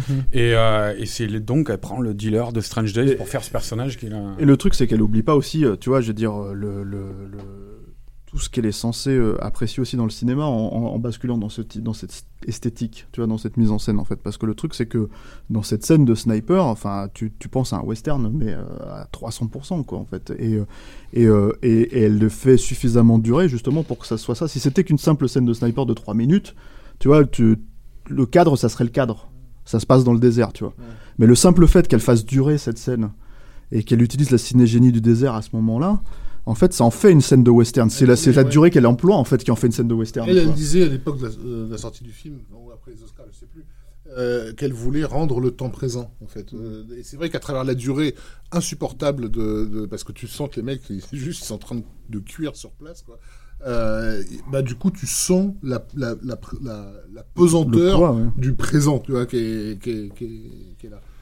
Le, le film, euh, euh, je, je me permets de, de vous faire avancer un peu, mais le film euh, obtient euh, l'Oscar. Oh, là- il est nominé et elle obtient l'Oscar. Il revenait de loin. hein. C'était pas une bête à Oscar hein, à la, ça, à la, c'est une à la surprise. Miramax. hein, c'est ça, voilà. C'est une surprise complète. Bah, fait partie des rares moments dans l'histoire des Oscars où un film est vraiment récompensé pour, ses, mérites en pour fait. ses mérites. Voilà. Enfin, il y en a eu d'autres. Surtout à une mais- époque, surtout à une époque où tous les films qui traitaient de la guerre en Irak, en fait, étaient des, des, des petits pamphlets, euh, tu vois. Des euh, Robert euh, Redford, Meryl Streep. Ouais, voilà, c'est ça, des trucs, des trucs anti, euh, anti Bush, quoi, anti politique de Bush. Alors que là, le film ne prend absolument pas position là-dessus. Oui, Euh, mais, ce- et même te montre, je te dis, termine le, le film sur un, un mec euh, qui, qui, où on te dit clairement le dernier plan, c'est la guerre, c'est le pied total. Quoi. Voilà. Je, je sais pas si vous vous rappelez la musique triomphale qu'il y a sur ce plan final, quoi, mais c'est le mec qui vient de revenir du pays où il a eu une période de vacances et il est la trop heureux, content. et le dernier plan en fait du film c'est Joseph Ferrer dans Hot Shots. Ouais, mais ça, 2, c'était avant, Wow, avant it's l'époque. euh, oui.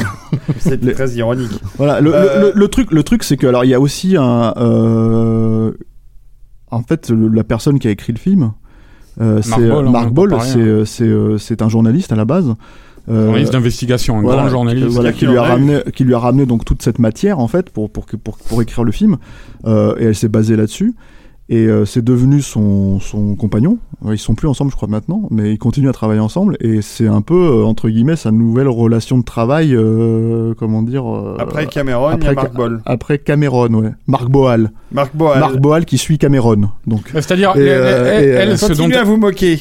Je vais vous couper le micro, moi, monsieur. Je pense que ce qu'elle a trouvé avec Mark Ball, c'est, euh, enfin, elle l'a dit déjà, hein, c'est euh, le, le, le- la profusion de, de, de faits réels, de documentation qui peut lui amener, et que elle, va ingérer pour pouvoir après régurgiter son point de vue, tu vois, enfin le Bien point de vue qu'elle va adapter à son film, quoi. Et je pense que maintenant, elle est rentrée dans une période de sa carrière où ça courait un petit peu dans ses films précédents, mais où elle a vraiment besoin de ça, quoi. Et, euh, et c'est parce que c'est vrai que c'est quand même un tournant des mineurs, quoi. Enfin, les Oscars, je parle la après la sortie du film. Bah oui, oui. Les. Oscars, enfin voilà, c'était un comeback. Effectivement, on a parlé tout à l'heure de, de, de, de K19, tout ça. C'était nous, je me rappelle, on était, on était, on était sidérés. On se dit ah ouais, putain, ça y est, elle est revenue. te réinventer à plus de 60 ans. Voilà. Mmh. C'est- voilà. C'est ça, Alors, elle a euh, commencé ça elle s'appelle Des avoir 60 mineurs. ans, je crois. En français, Ça s'appelle The The, Hurt Hurt Locker. en anglais. Ça veut dire quoi, Hurt Locker? J'ai pas bien compris Et cette là, je crois la goupille de, de, de la mine qui retombe, Voilà. là, un truc comme ça, c'est clac et quand, quand, quand ça pète, quoi. C'est quand t'appuies dessus, quoi. C'est Ouais. c'est le truc, enfin, c'est le truc qui, qui enclenche le, le- la bombe. La bombe, d'accord. Ok. Merci pour cette précision. C'est littéralement le loquet qui frappe, je crois. Voilà, après le qui, ouais, qui, euh, qui fait mal, quoi. Donc après, après ce succès euh, surprenant euh, aux Oscars, euh, comme vous dites, sa carrière est complètement relancée et elle va faire le film suivant, euh, dont on va mettre la musique du français Alexandre, Alexandre Desplat. Desplat. hein. D'idées Formi- Splat, hein, je crois. hein. Formidable score. Desplat, Desplat, Cameron, Cameron. Non, non, mais vraiment. Lou, Ebrich, enfin tous ces noms. Ce morceau que vous écoutez, là, c'est le, le morceau de la, la charge finale du commando, là, enfin, qui une part en- séquence encore incroyable. Incroyable. Mais moi, moi, je, alors, on parlait, moi, je parlais de Strange Days tout à l'heure, mais je pense qu'avec Strange Days, c'est ces deux films les plus impressionnants. Ouais. Et euh, Zero Dark Thirty, c'est. euh, C'est un film à voir en salle en fait. Faudrait que tu refasses euh, New Max euh, avec ce. Ah ouais, parce que Avec la- ce film, la- parce le que départ des hélicos pour aller euh, buter Ben Laden du commando là, sur cette musique, euh, vision euh, night vision dans les montagnes comme ça de, de, de, euh, du Pakistan, mais c'est super impressionnant. Moi, je me rappelle qu'il y avait une, tu sentais Euh, les mouches voler dans Ah, la mais salle. et quoi. puis tu te bouffes le fauteuil quoi. Et, et on parlait depuis tout à l'heure en fait des expériences très subjectives Si en vous fait. bouffez mes fauteuils, de- moi je vous invite pas. Hein. de, de, de Catherine Bigelow et là t'as vraiment l'impression d'être aux côtés des mecs qui, vont, qui vont mener l'assaut quoi. Puis Enfin, avec le, le, le côté badass en même temps. Et moi, j'hallucine toujours comment elle a réussi à faire des trucs badass dans la tension. quoi. C'est-à-dire, je, je crois que c'est Jessica Chastain qui, les- qui va aller voir le commandeur avant qu'il parte, et puis elle lui dit Ramenez-moi la tête de cet enculé. Voilà, Ouais. alors pré- précisons peut-être de quoi ça Voilà, parle. précisons de quoi ça parle. Alors, ah, c'est Jeanne d'Arc en fait, c'est son Jeanne d'Arc. voilà, le Jeanne, d'Arc, il est J'ai là. oublié quoi. de préciser que des mineurs, évidemment, en Blu-ray, facile à trouver. Et, euh, vu le succès euh, aux Oscars, euh, là, il y a une édition et le film, vous pouvez le, le récupérer pour vous dans une bonne, dans une bonne qualité facilement. Et Zero Dark Thirty, encore plus facile à retrouver. Oui, alors maintenant, ça y est, on est. C'est on- son plus gros succès. hein. Ouais. Donc, euh, ça a été. euh, je crois qu'aux États-Unis, il a frôlé les 100 millions de dollars de recettes. Quoi. C'était pas évident pour un film de 3 heures. Alors, euh, euh, Da- Zero Dark Thirty, c'est. on va dire ce que c'est. Mais d'abord, il faut raconter ce que ça a failli être. C'est-à-dire, le, le, le film, à la base, euh, devait raconter la bataille de Tora Bora. euh, qui a eu lieu dans les montagnes afghanes euh, tout de suite après qui était qui avait c'était une bataille qui avait été commandée par George W Bush c'était les représailles du 11 septembre il fallait aller bombarder l'Afghanistan et, et donc, au cours de cette bataille, les forces américaines, les forces de l'OTAN, hein, ont, attaqué les talibans.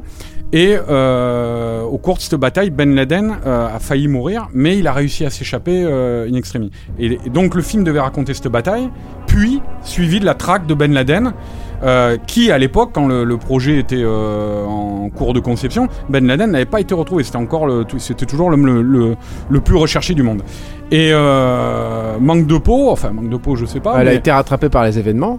Le 2 mai 2011, je crois, donc euh, à Abbottabad, au Pakistan, l'armée américaine, euh, enfin le monde entier apprend que euh, Ben Laden a été retrouvé par les, commandos des, Marines ou des Navy Seals, ça je sais pas quoi, euh, qui, qui, l'ont donc buté. Et, là, je, crois que c'est, on est à quelques mois du, tournage, quoi, pas, pas beaucoup de temps quoi avant le tournage. Et là, bah, Bigelow et ses producteurs décident de faire machine arrière, de tout arrêter en tout cas, et de tout reprendre, parce que ça change tout. Euh, elle avait imaginé un film quand même, quand même complètement différent. La bataille de Tora Bora va être évacuée. euh, à peine à peine évoquée quoi. et, euh, et on va se concentrer sur comment euh, les Américains ont retrouvé Ben Laden et comment ils l'ont tué. Alors, euh, comment elle va montrer ça? Elle va le montrer à travers une, une, une employée euh, de la CIA qui est jouée par... Jessica Chastain. qui est jouée par Jessica Chastain. Et on va montrer littéralement le chemin de cette femme, qui est une femme de terrain, hein, euh, euh, et qui doit, pendant tout le film, louvoyer justement entre les faucons de Washington, les, les, les bureaucrates, euh, les politiques qui lui donnent Les ses ordres et les hommes de terrain. les pontes de la CIA et les hommes de terrain avec qui elle va aller parce qu'elle elle fait le, le, le joint entre les deux le lien entre les deux Euh, c'est-à-dire elle assiste aux réunions des gros pontes où elle se présente comme euh, une motherfucker elle l'a dit je suis, je suis le motherfucker qui va la- qui va qui, qui va buter Ben Laden et euh, donc elle assiste à ces réunions là avec les bureaucrates. Et en même temps elle va sur le terrain. Elle est là je disais tout à l'heure quand euh, le, commando de, euh, de soldats part pour pour buter Ben Laden. Elle assiste aux tortures. Elle assiste aux tortures, c'est-à-dire en gros, elle est autant avec les les les, euh, les donneurs d'ordre qu'avec ceux qui mettent les mains dans la merde, jusqu'au cou. Et euh, Et, c'est une histoire de pugnacité en fait aussi. et hein. c'est- une histoire de pugnacité parce que c'est ça, c'est euh, en fait de même que les, les marins de, de, de K-19 ou les, les soldats euh, en Irak dans, dans, dans, dans des mineurs, ça nous parle de, de, de, de ces, des- de ces euh, on va dire entre guillemets, parce que c'est quand même des, des, des pointures, mais de ces petites gens, quoi, de ces, de, Mm. de ces petits exécutants. Et il y a, y a une idée, moi, que j'aime beaucoup dans Zéro Dark Sortie. Il y a une phrase à un moment où Jessica Chastain, avec une collègue, juste avant un attentat d'ailleurs, euh, euh, trinquent et, euh, et disent euh, aux, aux gros coups et aux petites gens qui les font.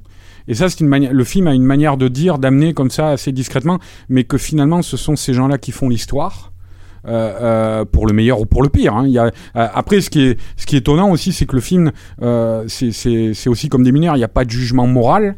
Euh, euh, on raconte les faits et on, ra- on raconte ce que tout cet enchevêtrement de faits très complexe, c'est un gros film dossier qui brasse des, des, des, des centaines d'informations différentes. hein. Mais tout vu à hauteur d'homme en fait. Ça, ça, c'est très très important aussi de, le- de le signaler quoi. Et moi je sais qu'un des trucs qui est le Ça- plus terrassant du film, Je, je me permets de vous couper. Vous parlez de gros films dossiers, ça rappelle vachement tout ce qu'a le travail qu'a fait Oliver Stone sur ses différents films. Et vous parliez de sa liaison, euh, enfin son- de sa Ouais, Il y a connaissance. surtout elle, JFK, ouais, c'est l'exemple type du, du film dossier. Quoi, tu vois. mais, euh, mais, mais c'est vrai. elle est un peu dans l'héritage d'Oliver Stone là-dessus? Oui, bah, de toute façon. C'est-à-dire, un- c'est pas, attends juste ouais, c'est pas, tellement une question de politique, euh, c'est que- que- qu'une question de de se mettre euh, toujours en danger, au défi, etc. Stone, c'est un mec qui vit sur le fil. Euh, Cameron, c'est un mec qui passe son, qui se met des défis tout le temps. Et euh, Catherine Bigelow, euh, c'est euh, le, le body de, de Point Break. Quoi. Elle, elle- veut mourir sur sur une planche au milieu de la plus grande vague du monde. Donc, c'est des gens qui sont à la recherche de cette euh, de cette expérience, euh, de cette limite en fait à, à- à- à l'expérience humaine, qu'elle soit politique ou autre. Donc c'est pareil dans la question. Et des- c'est surtout qu'enfin, c'est pas tout à fait après le même tempérament de cinéaste, parce qu'Oliver Stone, c'est euh, c'est un grand film dossier, euh, euh, JFK, mais c'est un, un grand film euh, dossier qui, qui, qui vient taper sur la gueule de son spectateur, lui dire T'as vu, regarde ce qui s'est passé et tout. Euh, c'est c'est scandaleux, machin. Et qui est là pour défendre des convictions, Voilà. ce qui n'est pas forcément le cas aussi de, de, de Zéro Catherine Dark, euh, Zéro Dark Thirty, c'est pas ça parce que Catherine Milo, c'est une cinéaste de l'expérience, quoi. Euh, euh, C'est-à-dire euh, dans tous ces films, on en a parlé précédemment, mais dans tous ces films, ce qui l'intéresse, c'est de voir ce qu'ont vécu des gens. Euh, euh, pour que, qui, qui sont allés au bout d'eux-mêmes quoi. Et, et de faire ressentir aux spectateurs ce qu'ils ont traversé. Ça, ça ne l'intéresse pas. Il y a je veux dire chez Oliver Stone il y a une volonté il y a une vraie volonté d'information de dévoilement de la vérité qui n'est pas au centre de Zero Dark Thirty quoi même si c'est périphérique hein mais euh, C'est-à-dire qu'elle a pas, elle, euh, je- on se doute vu le parcours qu'elle a eu, etc. qu'elle- Enfin, elle- elle- bien sûr qu'elle a des opinions politiques, euh, Bigelow, mais on voit bien à quel point elle les a jamais mises en avant dans, dans, dans, dans ces films-là. Euh, la simple, le simple fait qu'une partie de la presse aujourd'hui soit convaincue que ce soit une nana qui soit proche justement des, des faucons euh, néo, néo-conservateurs euh, américains prouve bien qu'ils ont rien compris à ce qu'elle Bah oui, était. parce qu'à l'origine, euh, elle était- bah non, euh, elle, elle est encore aujourd'hui, elle est, euh, c'est, c'est euh, son, son, sa formation, euh, sa formation anti, anticapitaliste et brûleuse de drapeaux américains. Ouais, C'est-à-dire non, mais Zero Dark. Thirty a fait beaucoup pour ça parce que le film est sorti avec une polémique terrible euh, où euh, le- différentes personnes hein, dans les deux camps, hein, démocrates, républicains. Enfin, je, je signale quand même que ça n'a plus grande importance. C'est comme en France, ça, c'est clivage politique. Mais euh, l'ont attaqué en, en disant il y a même un boss de la CIA qui a pris la parole pour dire c'est faux. Le, le waterboarding, le waterboarding, c'est la la scène d'ouverture là encore très longue et très douloureuse qui ouvre le film où Jessica Chastain assise c'est à la torture d'un je crois que c'est un afghan ou je sais plus et euh, et euh, donc on, assiste à ça où ils lui mettent un, un, sac euh, de jute je crois sur la tête et où on verse de l'eau à l'intérieur et où le type finit par se noyer dans, dans et s'étouffer dans, dans, la flotte et et ce truc là a été nié. Il y a des sénateurs comme John McCain qui sont intervenus qui ont, dit non non mais c'est faux euh, y a pas ça s'est pas passé tout ça. Voilà. D'ailleurs, ce qui est assez marrant, c'est que c'est c'est un film sur lequel elle a été mise euh, sur écoute. Mm. Au moment où elle était en train de pro- produire le film, en fait, elle a été mise sur écoute par le gouvernement américain, en fait, pour savoir euh, ce qu'elle savait à propos du sujet en fait. Donc c'est assez marrant que les mecs lui reprochent ça derrière en plus. Ouais, et puis elle Euh, s'est fait enfin, traiter de nazi et tout, hein, euh, toute la, la panoplie habituelle, parce que de, de, d'éloges de la torture, enfin des trucs hallucinants. quoi. Ce qui est intéressant, c'est que euh, il y a- le film participe en fait à cette refonte de, de son style qu'on avait déjà pu observer dans, dans des mineurs, mais elle, elle va aller plus loin à chaque fois et on, on va en reparler tout de suite avec Détroit d'ailleurs. C'est que là où des mineurs étaient plus une guerre des nerfs, là elle va mixer le guerre des nerfs qui, qui est encore bien présente hein, dans, dans Zero Dark Thirty, mais en plus avec une guerre d'usure. C'est-à-dire que c'est un film qui s'étale aussi dans le temps et où le temps est extrêmement pesant, où la lutte en fait euh, euh, qui peut paraître un peu vaine parfois de, de Jessica Chastain, euh, tu enfin moi je me souviens à plusieurs moments, tu te dis mais où elle retrouve en fait cette énergie en fait pour remonter au créneau Bah, et retrouver c'est, tout le temps la, la Julien, façon de, de convaincre. Jeanne d'Arc, hein, vraiment. Moi, Oui, je, je pense que le, le, le, le parallèle, il est évident parce que bon, déjà, t'as le physique du, du, du, du personnage. C'est, je veux dire, c'est pas euh, la nana, c'est pas euh, euh, l'actrice d'Alien, c'est de Near Dark, là, par exemple, la Portos. Là, je, je me rappelle plus son nom. Là, c'est une femme gracile. euh, euh, Jan- Janet Goldstein. ouais, voilà. Qui est pas du tout portugaise. Mais Ouais, non, mais bon, bref. Et, et euh, la, la, la nana. Pourquoi la portugaise Je vais couper. Non, mais c'était une façon de parler. La, la, Ah, en toi. En toute simplicité, c'est Vas-y, vas-y, vas-y, pardon. Un peu Donc, de simplification ne fait jamais de Non, non, mais c'est vrai que c'est- c'est c'est très important. plus Donc, ce qui est un- un- intéressant, c'est que c'est un physique, euh, voilà, gracile de femme. Mm. euh, euh, enfin, tout- toute l'imagerie qui a. Ouais, Ça peut rappeler Sinead O'Connor d'ailleurs. toute l'imagerie qui a pu po- populariser justement le physique de, de, de Jeanne d'Arc. Je- bah, Il y a une des gravures les plus célèbres. hein, elle a exactement la même coiffure, quoi. Tu vois, r- rousse comme ça, qui descend avec la, la, la au milieu avec les cheveux derrière. Tu vois. Bon, mais en dehors de ça, en dehors de la ressemblance physique, euh, c'est un personnage euh, qui monte au créneau. Euh, les les, euh, pour les- ses convictions. voilà les, les scènes, enfin pour accomplir sa mission Hmm. pour accomplir sa mission. Et euh, les scènes où elle va voir euh, les, les ponts de la CIA, les faucons de Washington, où elle s'engueule avec eux, quoi. Euh, c'est des scènes où enfin ça évoque quand elle va, elle va voir le roi, euh, la pucelle, là pour le convaincre d'attaquer les Anglais, euh, tout ça, et où le, le roi finira par dire qu'elle avait plus de conviction que lui, quoi. Tu vois elle finit par en remontrer à tout le monde et à pousser tout le monde au cul, comme les commandos dans la dans, dans la scène finale. Elle est là pour tout le temps pour lancer le truc, le truc. Et puis euh, après, euh, il y, a, il y a ce plan final, mais bon, je ne sais pas si on peut en parler, mais euh, mais où, en tout cas. pas trop. Mais en tout cas, où je peux dire que, le, mais littéralement, vous, ceux qui ne l'ont pas vu, vous le verrez, et ceux qui l'ont vu, vous le reverrez. Mais le plan final, c'est euh, le visage de, de, de, de Falconetti, la- l'actrice de Dreyer, quoi, dans la, la, la- le, le, Jeanne d'Arc de Dreyer. Euh, ce visage douloureux, ce- c'est le dernier plan du film, quoi, de, de le- l'expression. C'est vraiment la, la, la, je pense que c'était la base qu'elle a donnée de, de référence à Chastain pour la scène. Et, euh, et voilà, bon, il y a, y a, y y a, d'autres trucs aussi dans le film, mais euh, je, je, pense clairement que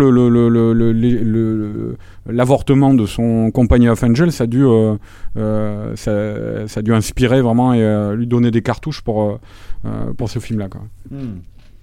Bon, bah c'est un film à voir absolument, euh, mais euh, attention, faut prendre le temps parce que euh, ça fait presque 2h40. Mm. Donc euh, passe tout seul. hein. Oui, oui, non, j'ai pas dit que c'était long, c'est juste que bah, c'est euh, c'est des films imposants.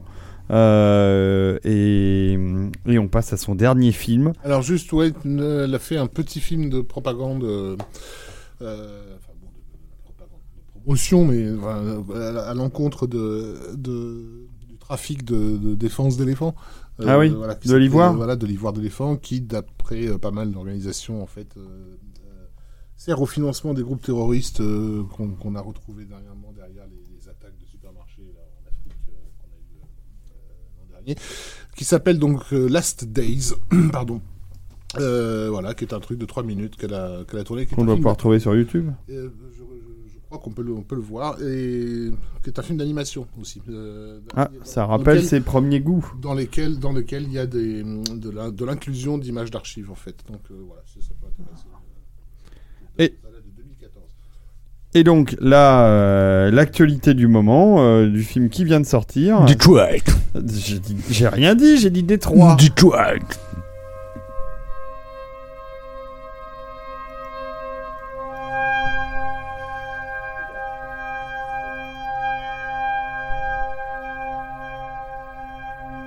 Ambiance Qui- un peu lourde. C'est qui qui a fait la musique de celui-là déjà James Newton Award. Ah.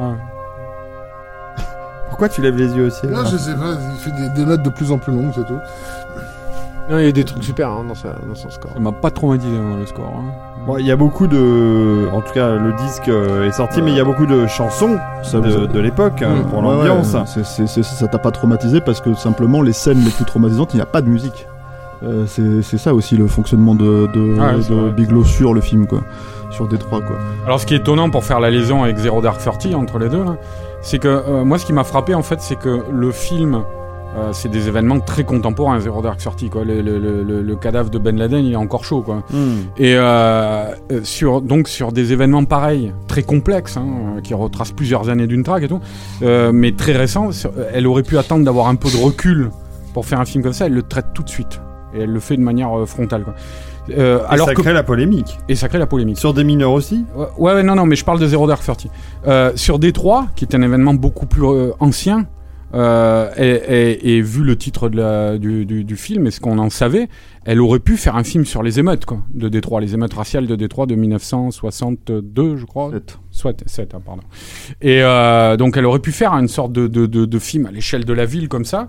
Et, euh, et là, bah, justement, c'est contre-pied, encore une fois. Quoi. C'est, euh, elle va faire un, un petit film, entre guillemets, je dis, parce que euh, un petit film, c'est, c'est, c'est, un, c'est un huis clos, globalement. Quoi, hein. Même s'il y a des, quelques trucs au début, on voit les speakeasy. Alors, les... non, c'est pas trucs quelques trucs. euh, C'est t'as quand même, t'as quand même ces trois actes spécifiques, même si tu retiens principalement le, le, le Et tout converge. et, centrale. et tout converge vers ça. Quoi, Oui, sauf que le truc, c'est que justement, c'est là où moi je pense que c'est un film qui parle quand même C'est de pas un film d'émeute et de guerre urbaine, non, c'est ça que je veux mais dire. c'est un film qui parle quand même de ça, euh, Ah oui. Justement parce qu'il l'évoque au début et à la fin. C'est pas uniquement ce qui se passe au Non, mais j'ai milieu. pas dit qu'il en parlait pas. Hein. Mmh. Je dis juste, c'est, tu pouvais attendre d'un film comme ça, surtout fait- de la part de Bigelow, et après le final de, de Strange tu pouvais attendre un, un vrai film de guerre urbaine, et, et, et c'est pas ça. Et c'est un film qui, c'est un film qui se concentre sur un événement précis en fait, et la façon dont, comment dire, euh, euh, des, enfin c'est une bavure policière en gros. C'est euh, la Mm. façon dont des policiers en fait euh, ont recherché euh, un sniper justement dans, dans ces dans ces émeutes là, et se sont arrêtés euh, sur une bande de gamins qui étaient en train de déconner en fait euh, dans, dans un comment dire, euh, L'annexe d'un hôtel. Dans l'annexe d'un hôtel. Vous l'avez tous vu, tous les Un. Non, pas Rafik. Rafik l'a pas vu encore. Et le truc, c'est que en fait, en gros, euh, euh, comment ils vont euh, euh, profiter de leur pouvoir, en fait, pour euh, comment dire, euh, casser en fait euh, ces gamins.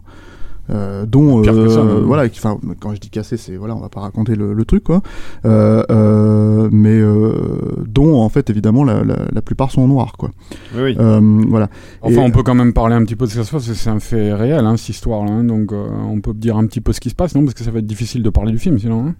ouais enfin après on, on va pas euh, évoquer forcément euh, on, les- on, on nomme Ouais, pas les personnages, c'est- tu vois, alors, mais. C'est euh, un fait réel, par contre, c'est un fait qui est, j'imagine, quand même peu connu des du Français. aux. États-Unis, c'est très connu. hein. Aux États-Unis, oui, mais nous, on n'est pas toujours euh, au courant euh, du. Alors, il y a eu une très grosse promotion. Euh, Catherine Bigelow est venue en France, on l'évoquait tout à l'heure, euh, pour faire la promo, ce qui est assez rare. Euh, et les acteurs, les deux acteurs principaux, John Boyega et j'oublie toujours le Et nom, Will Poulter. Tard. sont venus euh, sur différents plateaux de télévision pour, euh, pour faire la promo du film, ce qui a permis quand même de, de mettre un éclairage assez important euh, sur cette sortie, euh, de donner envie de voir le film. Moi j'ai vu les bandes annonces et les extraits et ça m'a donné beaucoup envie de voir le film, je l'ai pas vu en- encore. Et, euh, et voilà, et donc... euh, vas-y, c'est euh, quand même un, pardon. c'est c'est quand même un événement traumatisant. C'est que euh, c'est c'est- oui c'est pire qu'une bavure même. Enfin c'est euh, il s'est passé quelque chose de terrible dans ce motel entre ces ces alors euh, on dit et même Catherine Bigelow le dit. Hein, et c'est même il y avait un carton à la fin du film qui tout- dit qu'on n'a jamais euh, su exactement en fait c'est la- le détail des faits qui Ouais, s'étaient c'est- passés en fait, cette nuit-là dans le motel. C'est une reconstitution qui est liée à parce que comme en fait alors en gros, si tu veux, c'est un film qui fonctionne, qui démarre sur les émeutes de cette époque-là, qui se concentre sur ce sur ce, cet événement spécifique en fait, qui dure le temps d'une nuit, quoi, euh, et qui en fait te donne les conséquences de cet événement derrière. C'est-à-dire, euh, en gros, euh, le fait que C'est un a- catalyseur en fait. voilà, il y a une grosse, il y a une séquence, grosse bavure policière qui est énorme, qui est très intense en fait que tu retiens. Je dis une bavure policière pour aller plus vite, quoi, si tu veux par rapport au truc. Mais en fait, en gros, c'est une torture psychologique. Euh, c'est des flics en fait blancs, ouvertement racistes, qui, comment dire, euh, euh, euh, s'attaquent à des jeunes, euh, des jeunes noirs en fait, notamment parce qu'en plus ils sont avec deux jeunes, euh, deux jeunes gamines blanches, tu vois. Donc voilà, t'as tous, tous Et- ces trucs qui rentrent en ligne de compte. blancs sont accompagnés d'un chef de sécurité noir qui est joué par John Boyer, parce que le Voilà. personnage est important et a vraiment existé aussi. Voilà. Mm. Et donc le truc, c'est que euh, ce qui se passe à ce moment-là, euh, comment dire, il y a des morts, en gros, et le truc, en fait, c'est que derrière, donc, il y a un procès qui euh, donne sur un non-lieu. Et en gros, euh, comme ça n'a pas été documenté, du coup, en tant que procès, il n'y a plus de documents de, comment dire, il n'y a pas de, doc- ça n'a pas c'est considéré comme Ouais, un crime, de- il n'y a pas de documents, donc en gros, c'est débasé il y a que pas les minutes du procès. voilà, donc c'est, c'est, c'est- ce n'est basé que sur les, les, les, euh, comment dire, les témoignages en fait des personnes qui étaient présentes. D'où euh, le fait que je dis que c'est un film qui est une très grande honnêteté là-dessus, puisqu'il te donne euh, contexte et réaction. Euh, et te précise à la fin du film, et si te le disais au début, ça serait, ça serait, euh, ça serait euh, tuer le, le, le, Le euh, suspense. pas le suspense, mais le, Enfin, la dramaturgie du film dans l'œuf, donc il te le dit à la fin, avec toute l'honnêteté que moi je pense caractérise Catherine Bigelow en tant que cinéaste, qui est de dire en gros on s'est basé sur une reconstitution euh, euh, par euh, comment dire par les témoignages des gens qui étaient présents et qui sont encore vivants aujourd'hui.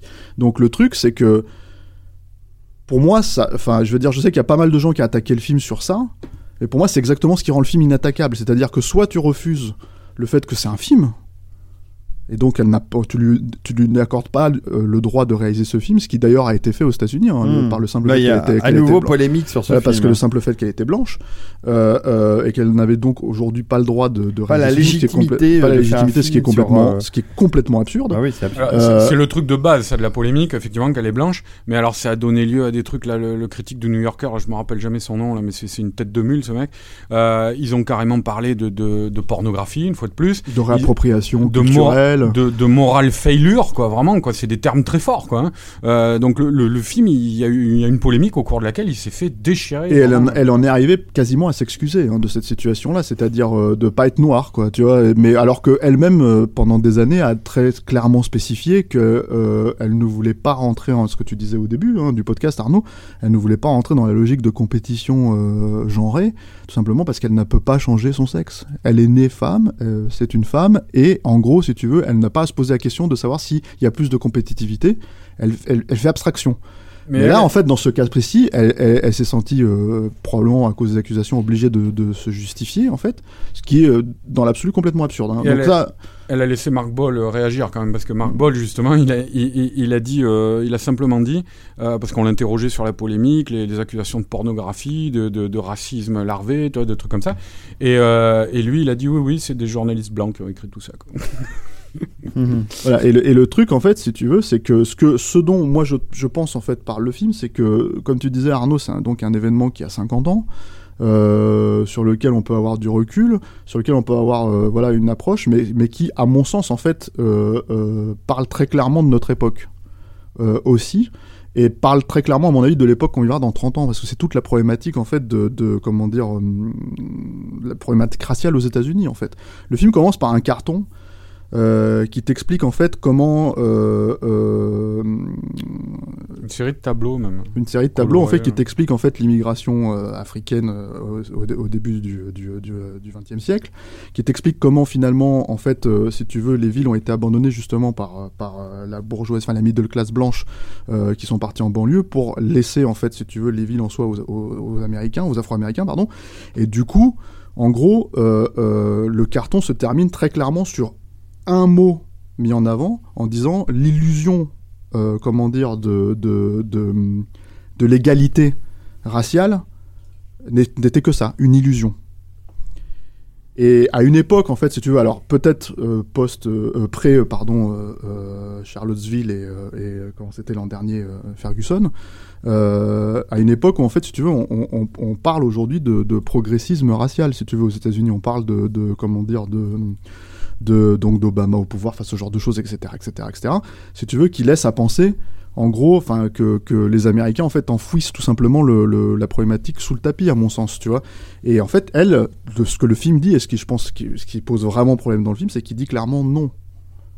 La problématique raciale de l'époque, elle existe encore aujourd'hui. Encore aujourd'hui. ouais. Elle est encore là et elle sera probablement encore là si on continue à fonctionner comme ça dans 30 ans, dans 40 Mhm. ans, dans 50 ans, puisqu'elle est là depuis non pas 50 ans, mais C'est ce que les plus longtemps observateurs extérieurs euh, disent en permanence. Voilà. hein. Donc je pense que c'est un film. euh, je, ça c'est ma propre interprétation du truc. Hein, je pense que c'est un film qui, euh, qui en gros euh, s'adresse euh, à la fois euh, comment à tout le monde, tu vois, mais aussi aux démocrates euh, qui ont tendance à penser en fait en gros que que cette frange euh, PC, tu vois, qui a tendance à penser que, en gros, si tu veux, tu peux remplacer le, le mot nigger par N-word et ça suffit en fait, en gros, pour, pour ne pas utiliser le mot, quoi, tu vois, alors que bon, le mot est quand même là, tu vois. Ça s'adresse, je pense, à toute cette hypocrisie autour de, de, de cette problématique raciale, en fait. Donc, du coup, euh, moi, à mon sens, je sais pas ce que vous en pensez. hein, après, ça, c'est encore une fois, c'est une interprétation personnelle, quoi.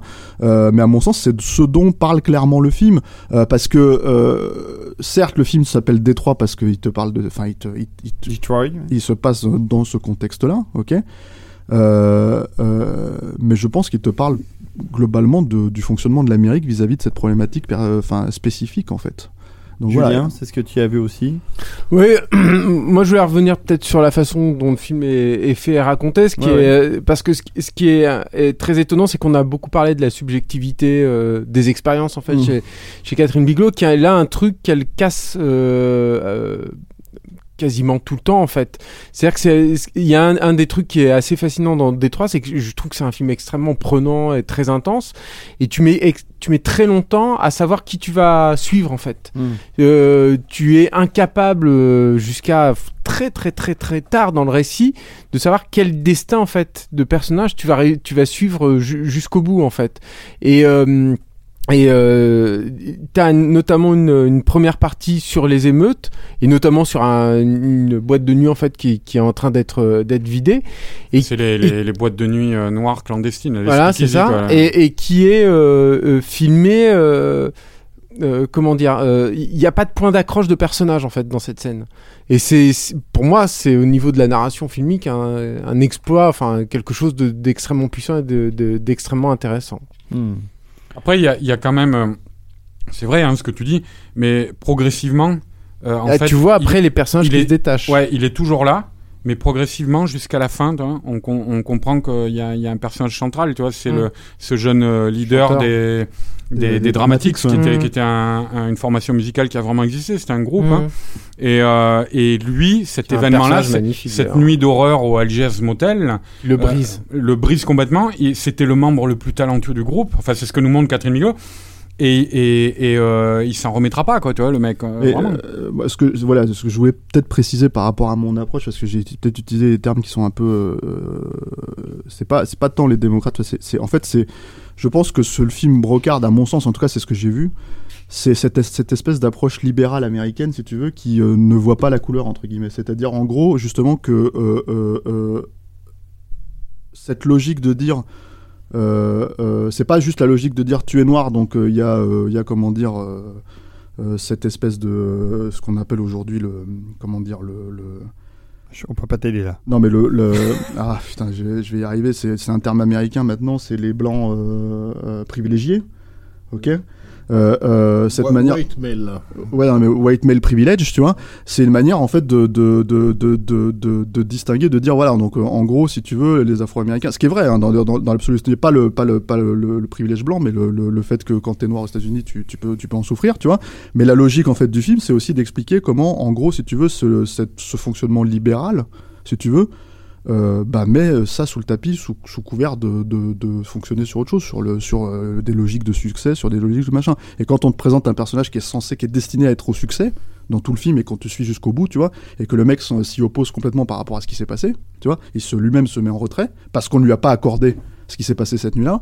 Je pense que c'est un film qui parle, qui traite de ces choses-là. Alors en filigrane, tu vois, c'est pas Non, le non, sujet global, quoi. C'est mais c'est quand même traité. Je veux dire, euh, le, le, le début, là, la scène au concert. c'est pas le sujet principal, c'est ça que je veux dire. C'est euh, quelqu'un qui cherche la lumière, tu vois, clairement, quoi, qui, qui appelle ça, c'est de tout son être, quoi. C'est un aboutissement pour lui. Et puis le gars, il va choisir les ténèbres, quoi. tu vois. Et puis ce qui est super euh, fascinant aussi chez ce personnage, c'est que c'est un personnage purement apolitique, qui est justement totalement détaché des événements qui se passent à Détroit à, à cette époque-là, à tel point il y a une scène magnifique, euh, alors je, je spoil un peu, je suis désolé, hein, mais euh, au début. il, est, euh, il, il veut en fait, il va, il, il attend avec son groupe pour euh, arriver enfin sur scène et interpréter le morceau qu'ils répètent ensemble, qui est pour lui, euh, tu sens que c'est quelque chose d'extrêmement important dans son, Parce dans son réussir, existence, parce qu'il veut réussir. Et puis euh, la, la salle est vidée en fait, parce que il y les- ils sont rattrapés en fait par les événements historiques. Parce qu'il y a quelqu'un de la Motown, je crois, qui est là ce soir-là. Ouais, Et en il faut plus, voilà, qu'il joue, quoi. joue. Et Il lui, veut s'extraire de sa condition. et, et lui, malgré tout, bah, il décide d'aller euh, chanter en fait devant la salle vide.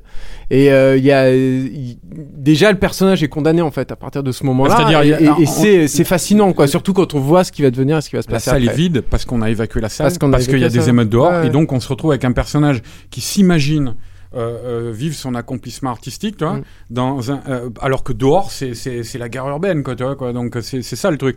Et finalement, tout ça va le rattraper.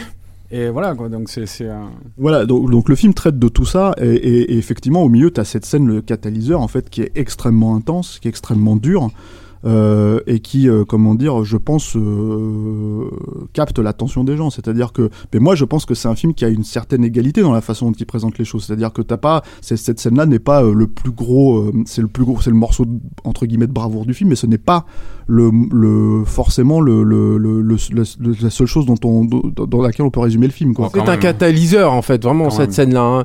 Mais ce qui est intéressant, juste pour peut-être aussi dire, ce qui est intéressant dans cette scène-là, c'est que c'est une scène de torture, mais moins de torture physique que de torture mentale en fait, et de peur. hein. Oui, mais Et, et, et, moi j'ai pas vu le et- film. et ça, c'est vraiment hyper enfin, intéressant. À vous en entendre parler par rapport à tout ce qu'on a évoqué dans les dans l'émission, on reste encore une fois sur cette même logique. Enfin, je veux dire là, ce que vous êtes en train de me raconter, c'est euh, c'est la scène euh, de viol de, de, de Strange Days. C'est c'est-à-dire d'arriver à un moment donné où tu mindfuck ton public euh, en lui montrant ce que ce que c'est que la jouissance de la maîtrise de la violence de l'autre. Encore une fois, j'ai- moi j'ai pas vu le film, hein, mais Mmh. j'ai l'impression que c'est un truc qui, qui- que, que Bigelow suit euh, comme une ligne un peu dans, dans, dans, sa carrière, quoi, et dont elle a utilisé toutes les. euh, comment dire toutes les euh, variations possibles dans, dans les différents sujets qu'elle a choisis. Alors justement, le temps passe et, euh, et la fatigue commence à nous envahir tous, hein, parce que tenir le micro pendant autant de temps, c'est une prouesse euh, extraordinaire qu'on ne, qu'on ne salue pas assez. Euh, Bon, donc et- allez voir Détroit. ben, alors, allez voir Détroit, mais alors la question que j'ai envie de vous poser pour conclure un peu euh, tout ce podcast, c'est aujourd'hui, elle en est où euh, Catherine Bigelow en tant que réalisatrice, en tant que cinéaste Euh, Quand on voit Détroit, est-ce que c'est l'achèvement d'une carrière? Est-ce qu'elle est au début de quelque chose de nouveau? Non, mais je pense que c'est quelqu'un qui, par exemple, sur la- sur- quand tu vois la réception, et moi je pense que Détroit, c'est un film qui sera revu à la hausse euh, complètement euh, quand ce sera décontextualisé de, de, de toute le- le- la logique, euh, comment dire, euh, politiquement correcte actuelle. Euh, euh, mais ça sera peut-être un peu tard, tu vois. Et c'est encore une cinéaste qui va devoir se remettre en, en question et se remettre en cause par elle-même. Oui, en même temps, Euh, elle cherche hein, cette position. Euh, oui, mais c'est ce que tu avançais avant, c'est ce que tu avançais avant, mais, elle mais- n'est pas là pour faire des films euh, inoffensifs euh, qui vont glisser euh, tranquillement sur la sur, sur, sur, euh, sur Écoute, la vague. tu le euh, sais bien, non, mais, enfin, mais je suis d'accord avec toi. C'est, c'est, on est, on, mais je suis d'accord avec toi, mais en même temps, d'un autre côté, si tu veux, on parle d'une personne qui a quand même maintenant aujourd'hui Oui, 65 ans, mais elle en qui, euh, prix, qui, qui, euh, qui va pas se remettre, qui peut pas se remettre en elle, question. elle en tout le prix, non mais le, prix de l'héroïsme, euh, il est là aussi. Quand elle met en scène les, ma- les marins de, de, de K-19, elle sait ce que c'est que le prix de l'héroïsme. Euh, tu, euh, ces mecs-là qui sont, euh, qui, qui sont, qui sont morts, ou, et, et ceux qui les ont perdus, enfin leurs officiers, ne, à la fin du film, il n'y a pas de happy end. Hein, ils sont pas, euh, la, la foule les porte pas en triomphe, si tu veux. Euh, simplement, ils ont donné deux, tu vois. Donc, euh, je pense Ils que. se retrouvent au cimetière et ils trinquent ensemble. Ouais, euh, c'est ça. tous, ce, qui non, ce qui m'intéresse dans votre, dans votre point de vue, euh, c'est euh, en fait euh, l'autre partie de la question que je, je posais, c'est de savoir, euh, vous voyez comment l'avenir de, de Catherine Bilot, parce qu'elle a 65 ans d'accord, mais bah, euh, Ridley Scott réalise encore à 80 ans, donc euh, elle a peut-être encore pas mal de Ouais, choses à dire. Ouais, je, je- Non, Ridley moi, je, Scott, pense- je pense que euh, ça- est encore sur des plateaux à 80 ans. Bon, on, on le, je pense que le, on le- le le- laisse venir. par exemple les, les, les, les polémiques de Détroit, les trucs comme ça, enfin ça va passer quoi, tu vois. Je veux dire, elle en est pas à sa première, elle en sera pas à sa dernière vu le cinéma qu'elle fait. Je pense que ça restera quand même euh, que c'est moi je vais quand même halluciner surtout après euh, être passé par euh, la sortie de K19, tu vois, enfin où avec des mineurs, elle se retrouve à zéro d'heure sortie par contre, où elle se retrouve à faire la couverture du Time Magazine quoi, et en plus avec une photo mais où elle était impériale dessus quoi et tout.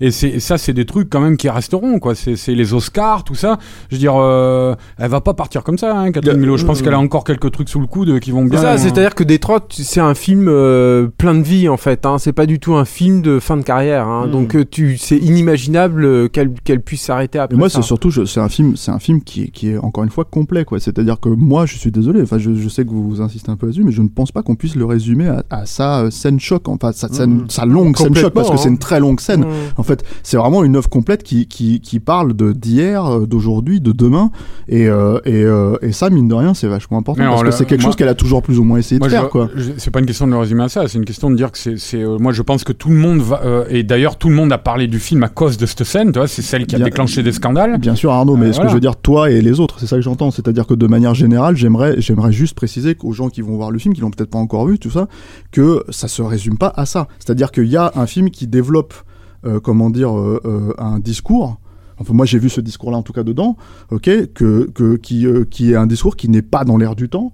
En gros, qui, euh, qui, euh, qui t'explique par des ouverts détournés que le libéralisme euh, effréné actuel comme ça est un leurre complet, en fait, dans la logique de, comment dire, de la guerre des races, enfin, de la guerre des races, de, de, de, de- du fait de, de, de, Tension raciale, en tout Ouais, cas. de, des tensions raciales, pardon, voilà. Euh, euh, merci de, de, de préciser. Donc le truc, voilà, c'est c'est c'est que ça. Nazi. Voilà, ouais, merci.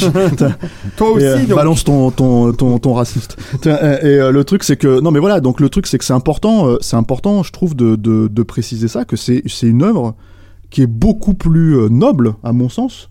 Que, euh, que ce qui est avancé justement par la polémique de manière générale euh, euh, et que c'est vraiment euh, dommage euh, de ne pas avoir un peu de recul sur ce que, sur ce que c'est pour, pour, pour ne pas le voir c'est comme d'habitude, non, mais on lui reproche euh, d'avoir fait du cinéma au bout du compte. Quoi, tu vois, je veux dire, le, le mec dans le New Yorker, il, il revenait sur la polémique de la Mhm. liste de Schindler.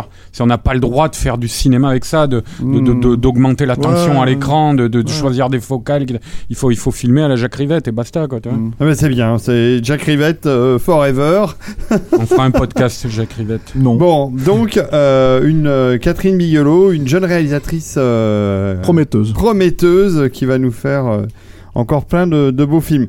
Merci beaucoup, messieurs, pour euh, ce podcast euh, extrêmement long, encore une fois, sur, sur Catherine Euh, mais Bigelow, tu sais, mais on James pouvait pas Cameron, faire court. Catherine Bigelow, voilà, donc voilà. Bon, la on, on prochaine fera fois, 20 minutes sur, euh, sur Edgar Rice, tu veux. Voilà, on fera court sur Edgar Wright. En attendant, justement, hein, nu au max, euh, 18 novembre, Edgar Wright. Euh, allez chercher vos places. Euh, et puis, euh, bon, bah, c'était bien. hein. C'était intense. Il va falloir que je réécoute ça pour tout. Partagez ce podcast, s'il vous plaît. Oui, partagez-le parce qu'ils donnent de leur personne. Hein. Je- S'il vous plaît, c'est-à-dire s'il vous a plu. C'est ça. Euh, en tout cas, je vois leur tête. À part Arnaud, que je trouve plutôt relativement fringant en fait. Je pense qu'il a- il est, il est, survita- il est survitaminé, Écoute, Arnaud. je ne sais pas, mais en tout cas à l'intérieur, je suis un peu fatigué. tu vois. En tout cas, euh, Rafik euh, commençait vraiment à, à fa- à s'endormir un peu. Non, là. pas du tout.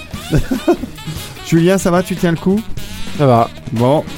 Et Stéphane, tu as été euh, très prolixe sur euh, Détroit. Ouais, c'est un film qui m'a beaucoup plu. Je- je- on l'a bien Il est compris. toujours très prolixe avec les noirs, lui, de toute façon. Ah, c'est un bon Black Exploitation, quoi. Ça manque de Fred Williamson quand même. Voilà, mais bon. Ok. Bon, très bien. On se retrouve quand, euh, les amis? Bientôt. Bientôt. Début novembre, probablement, euh, pour euh, un prochain épisode de Carture Max. C'était l'épisode 21, déjà 21. 21, ouais. Et puis, euh, on vous souhaite une bonne fin de nuit pour ceux qui écoutent ça tard. Et nous, on va aller, nous- on va aller se coucher. Sur la route, bonne route, conduisez prudemment, attention. ouais, ouais, ouais. Pour ceux qui font la vaisselle, attention au verre en cristal. Bon, ciao les amis, bonne nuit. Bisous à tous. Salut.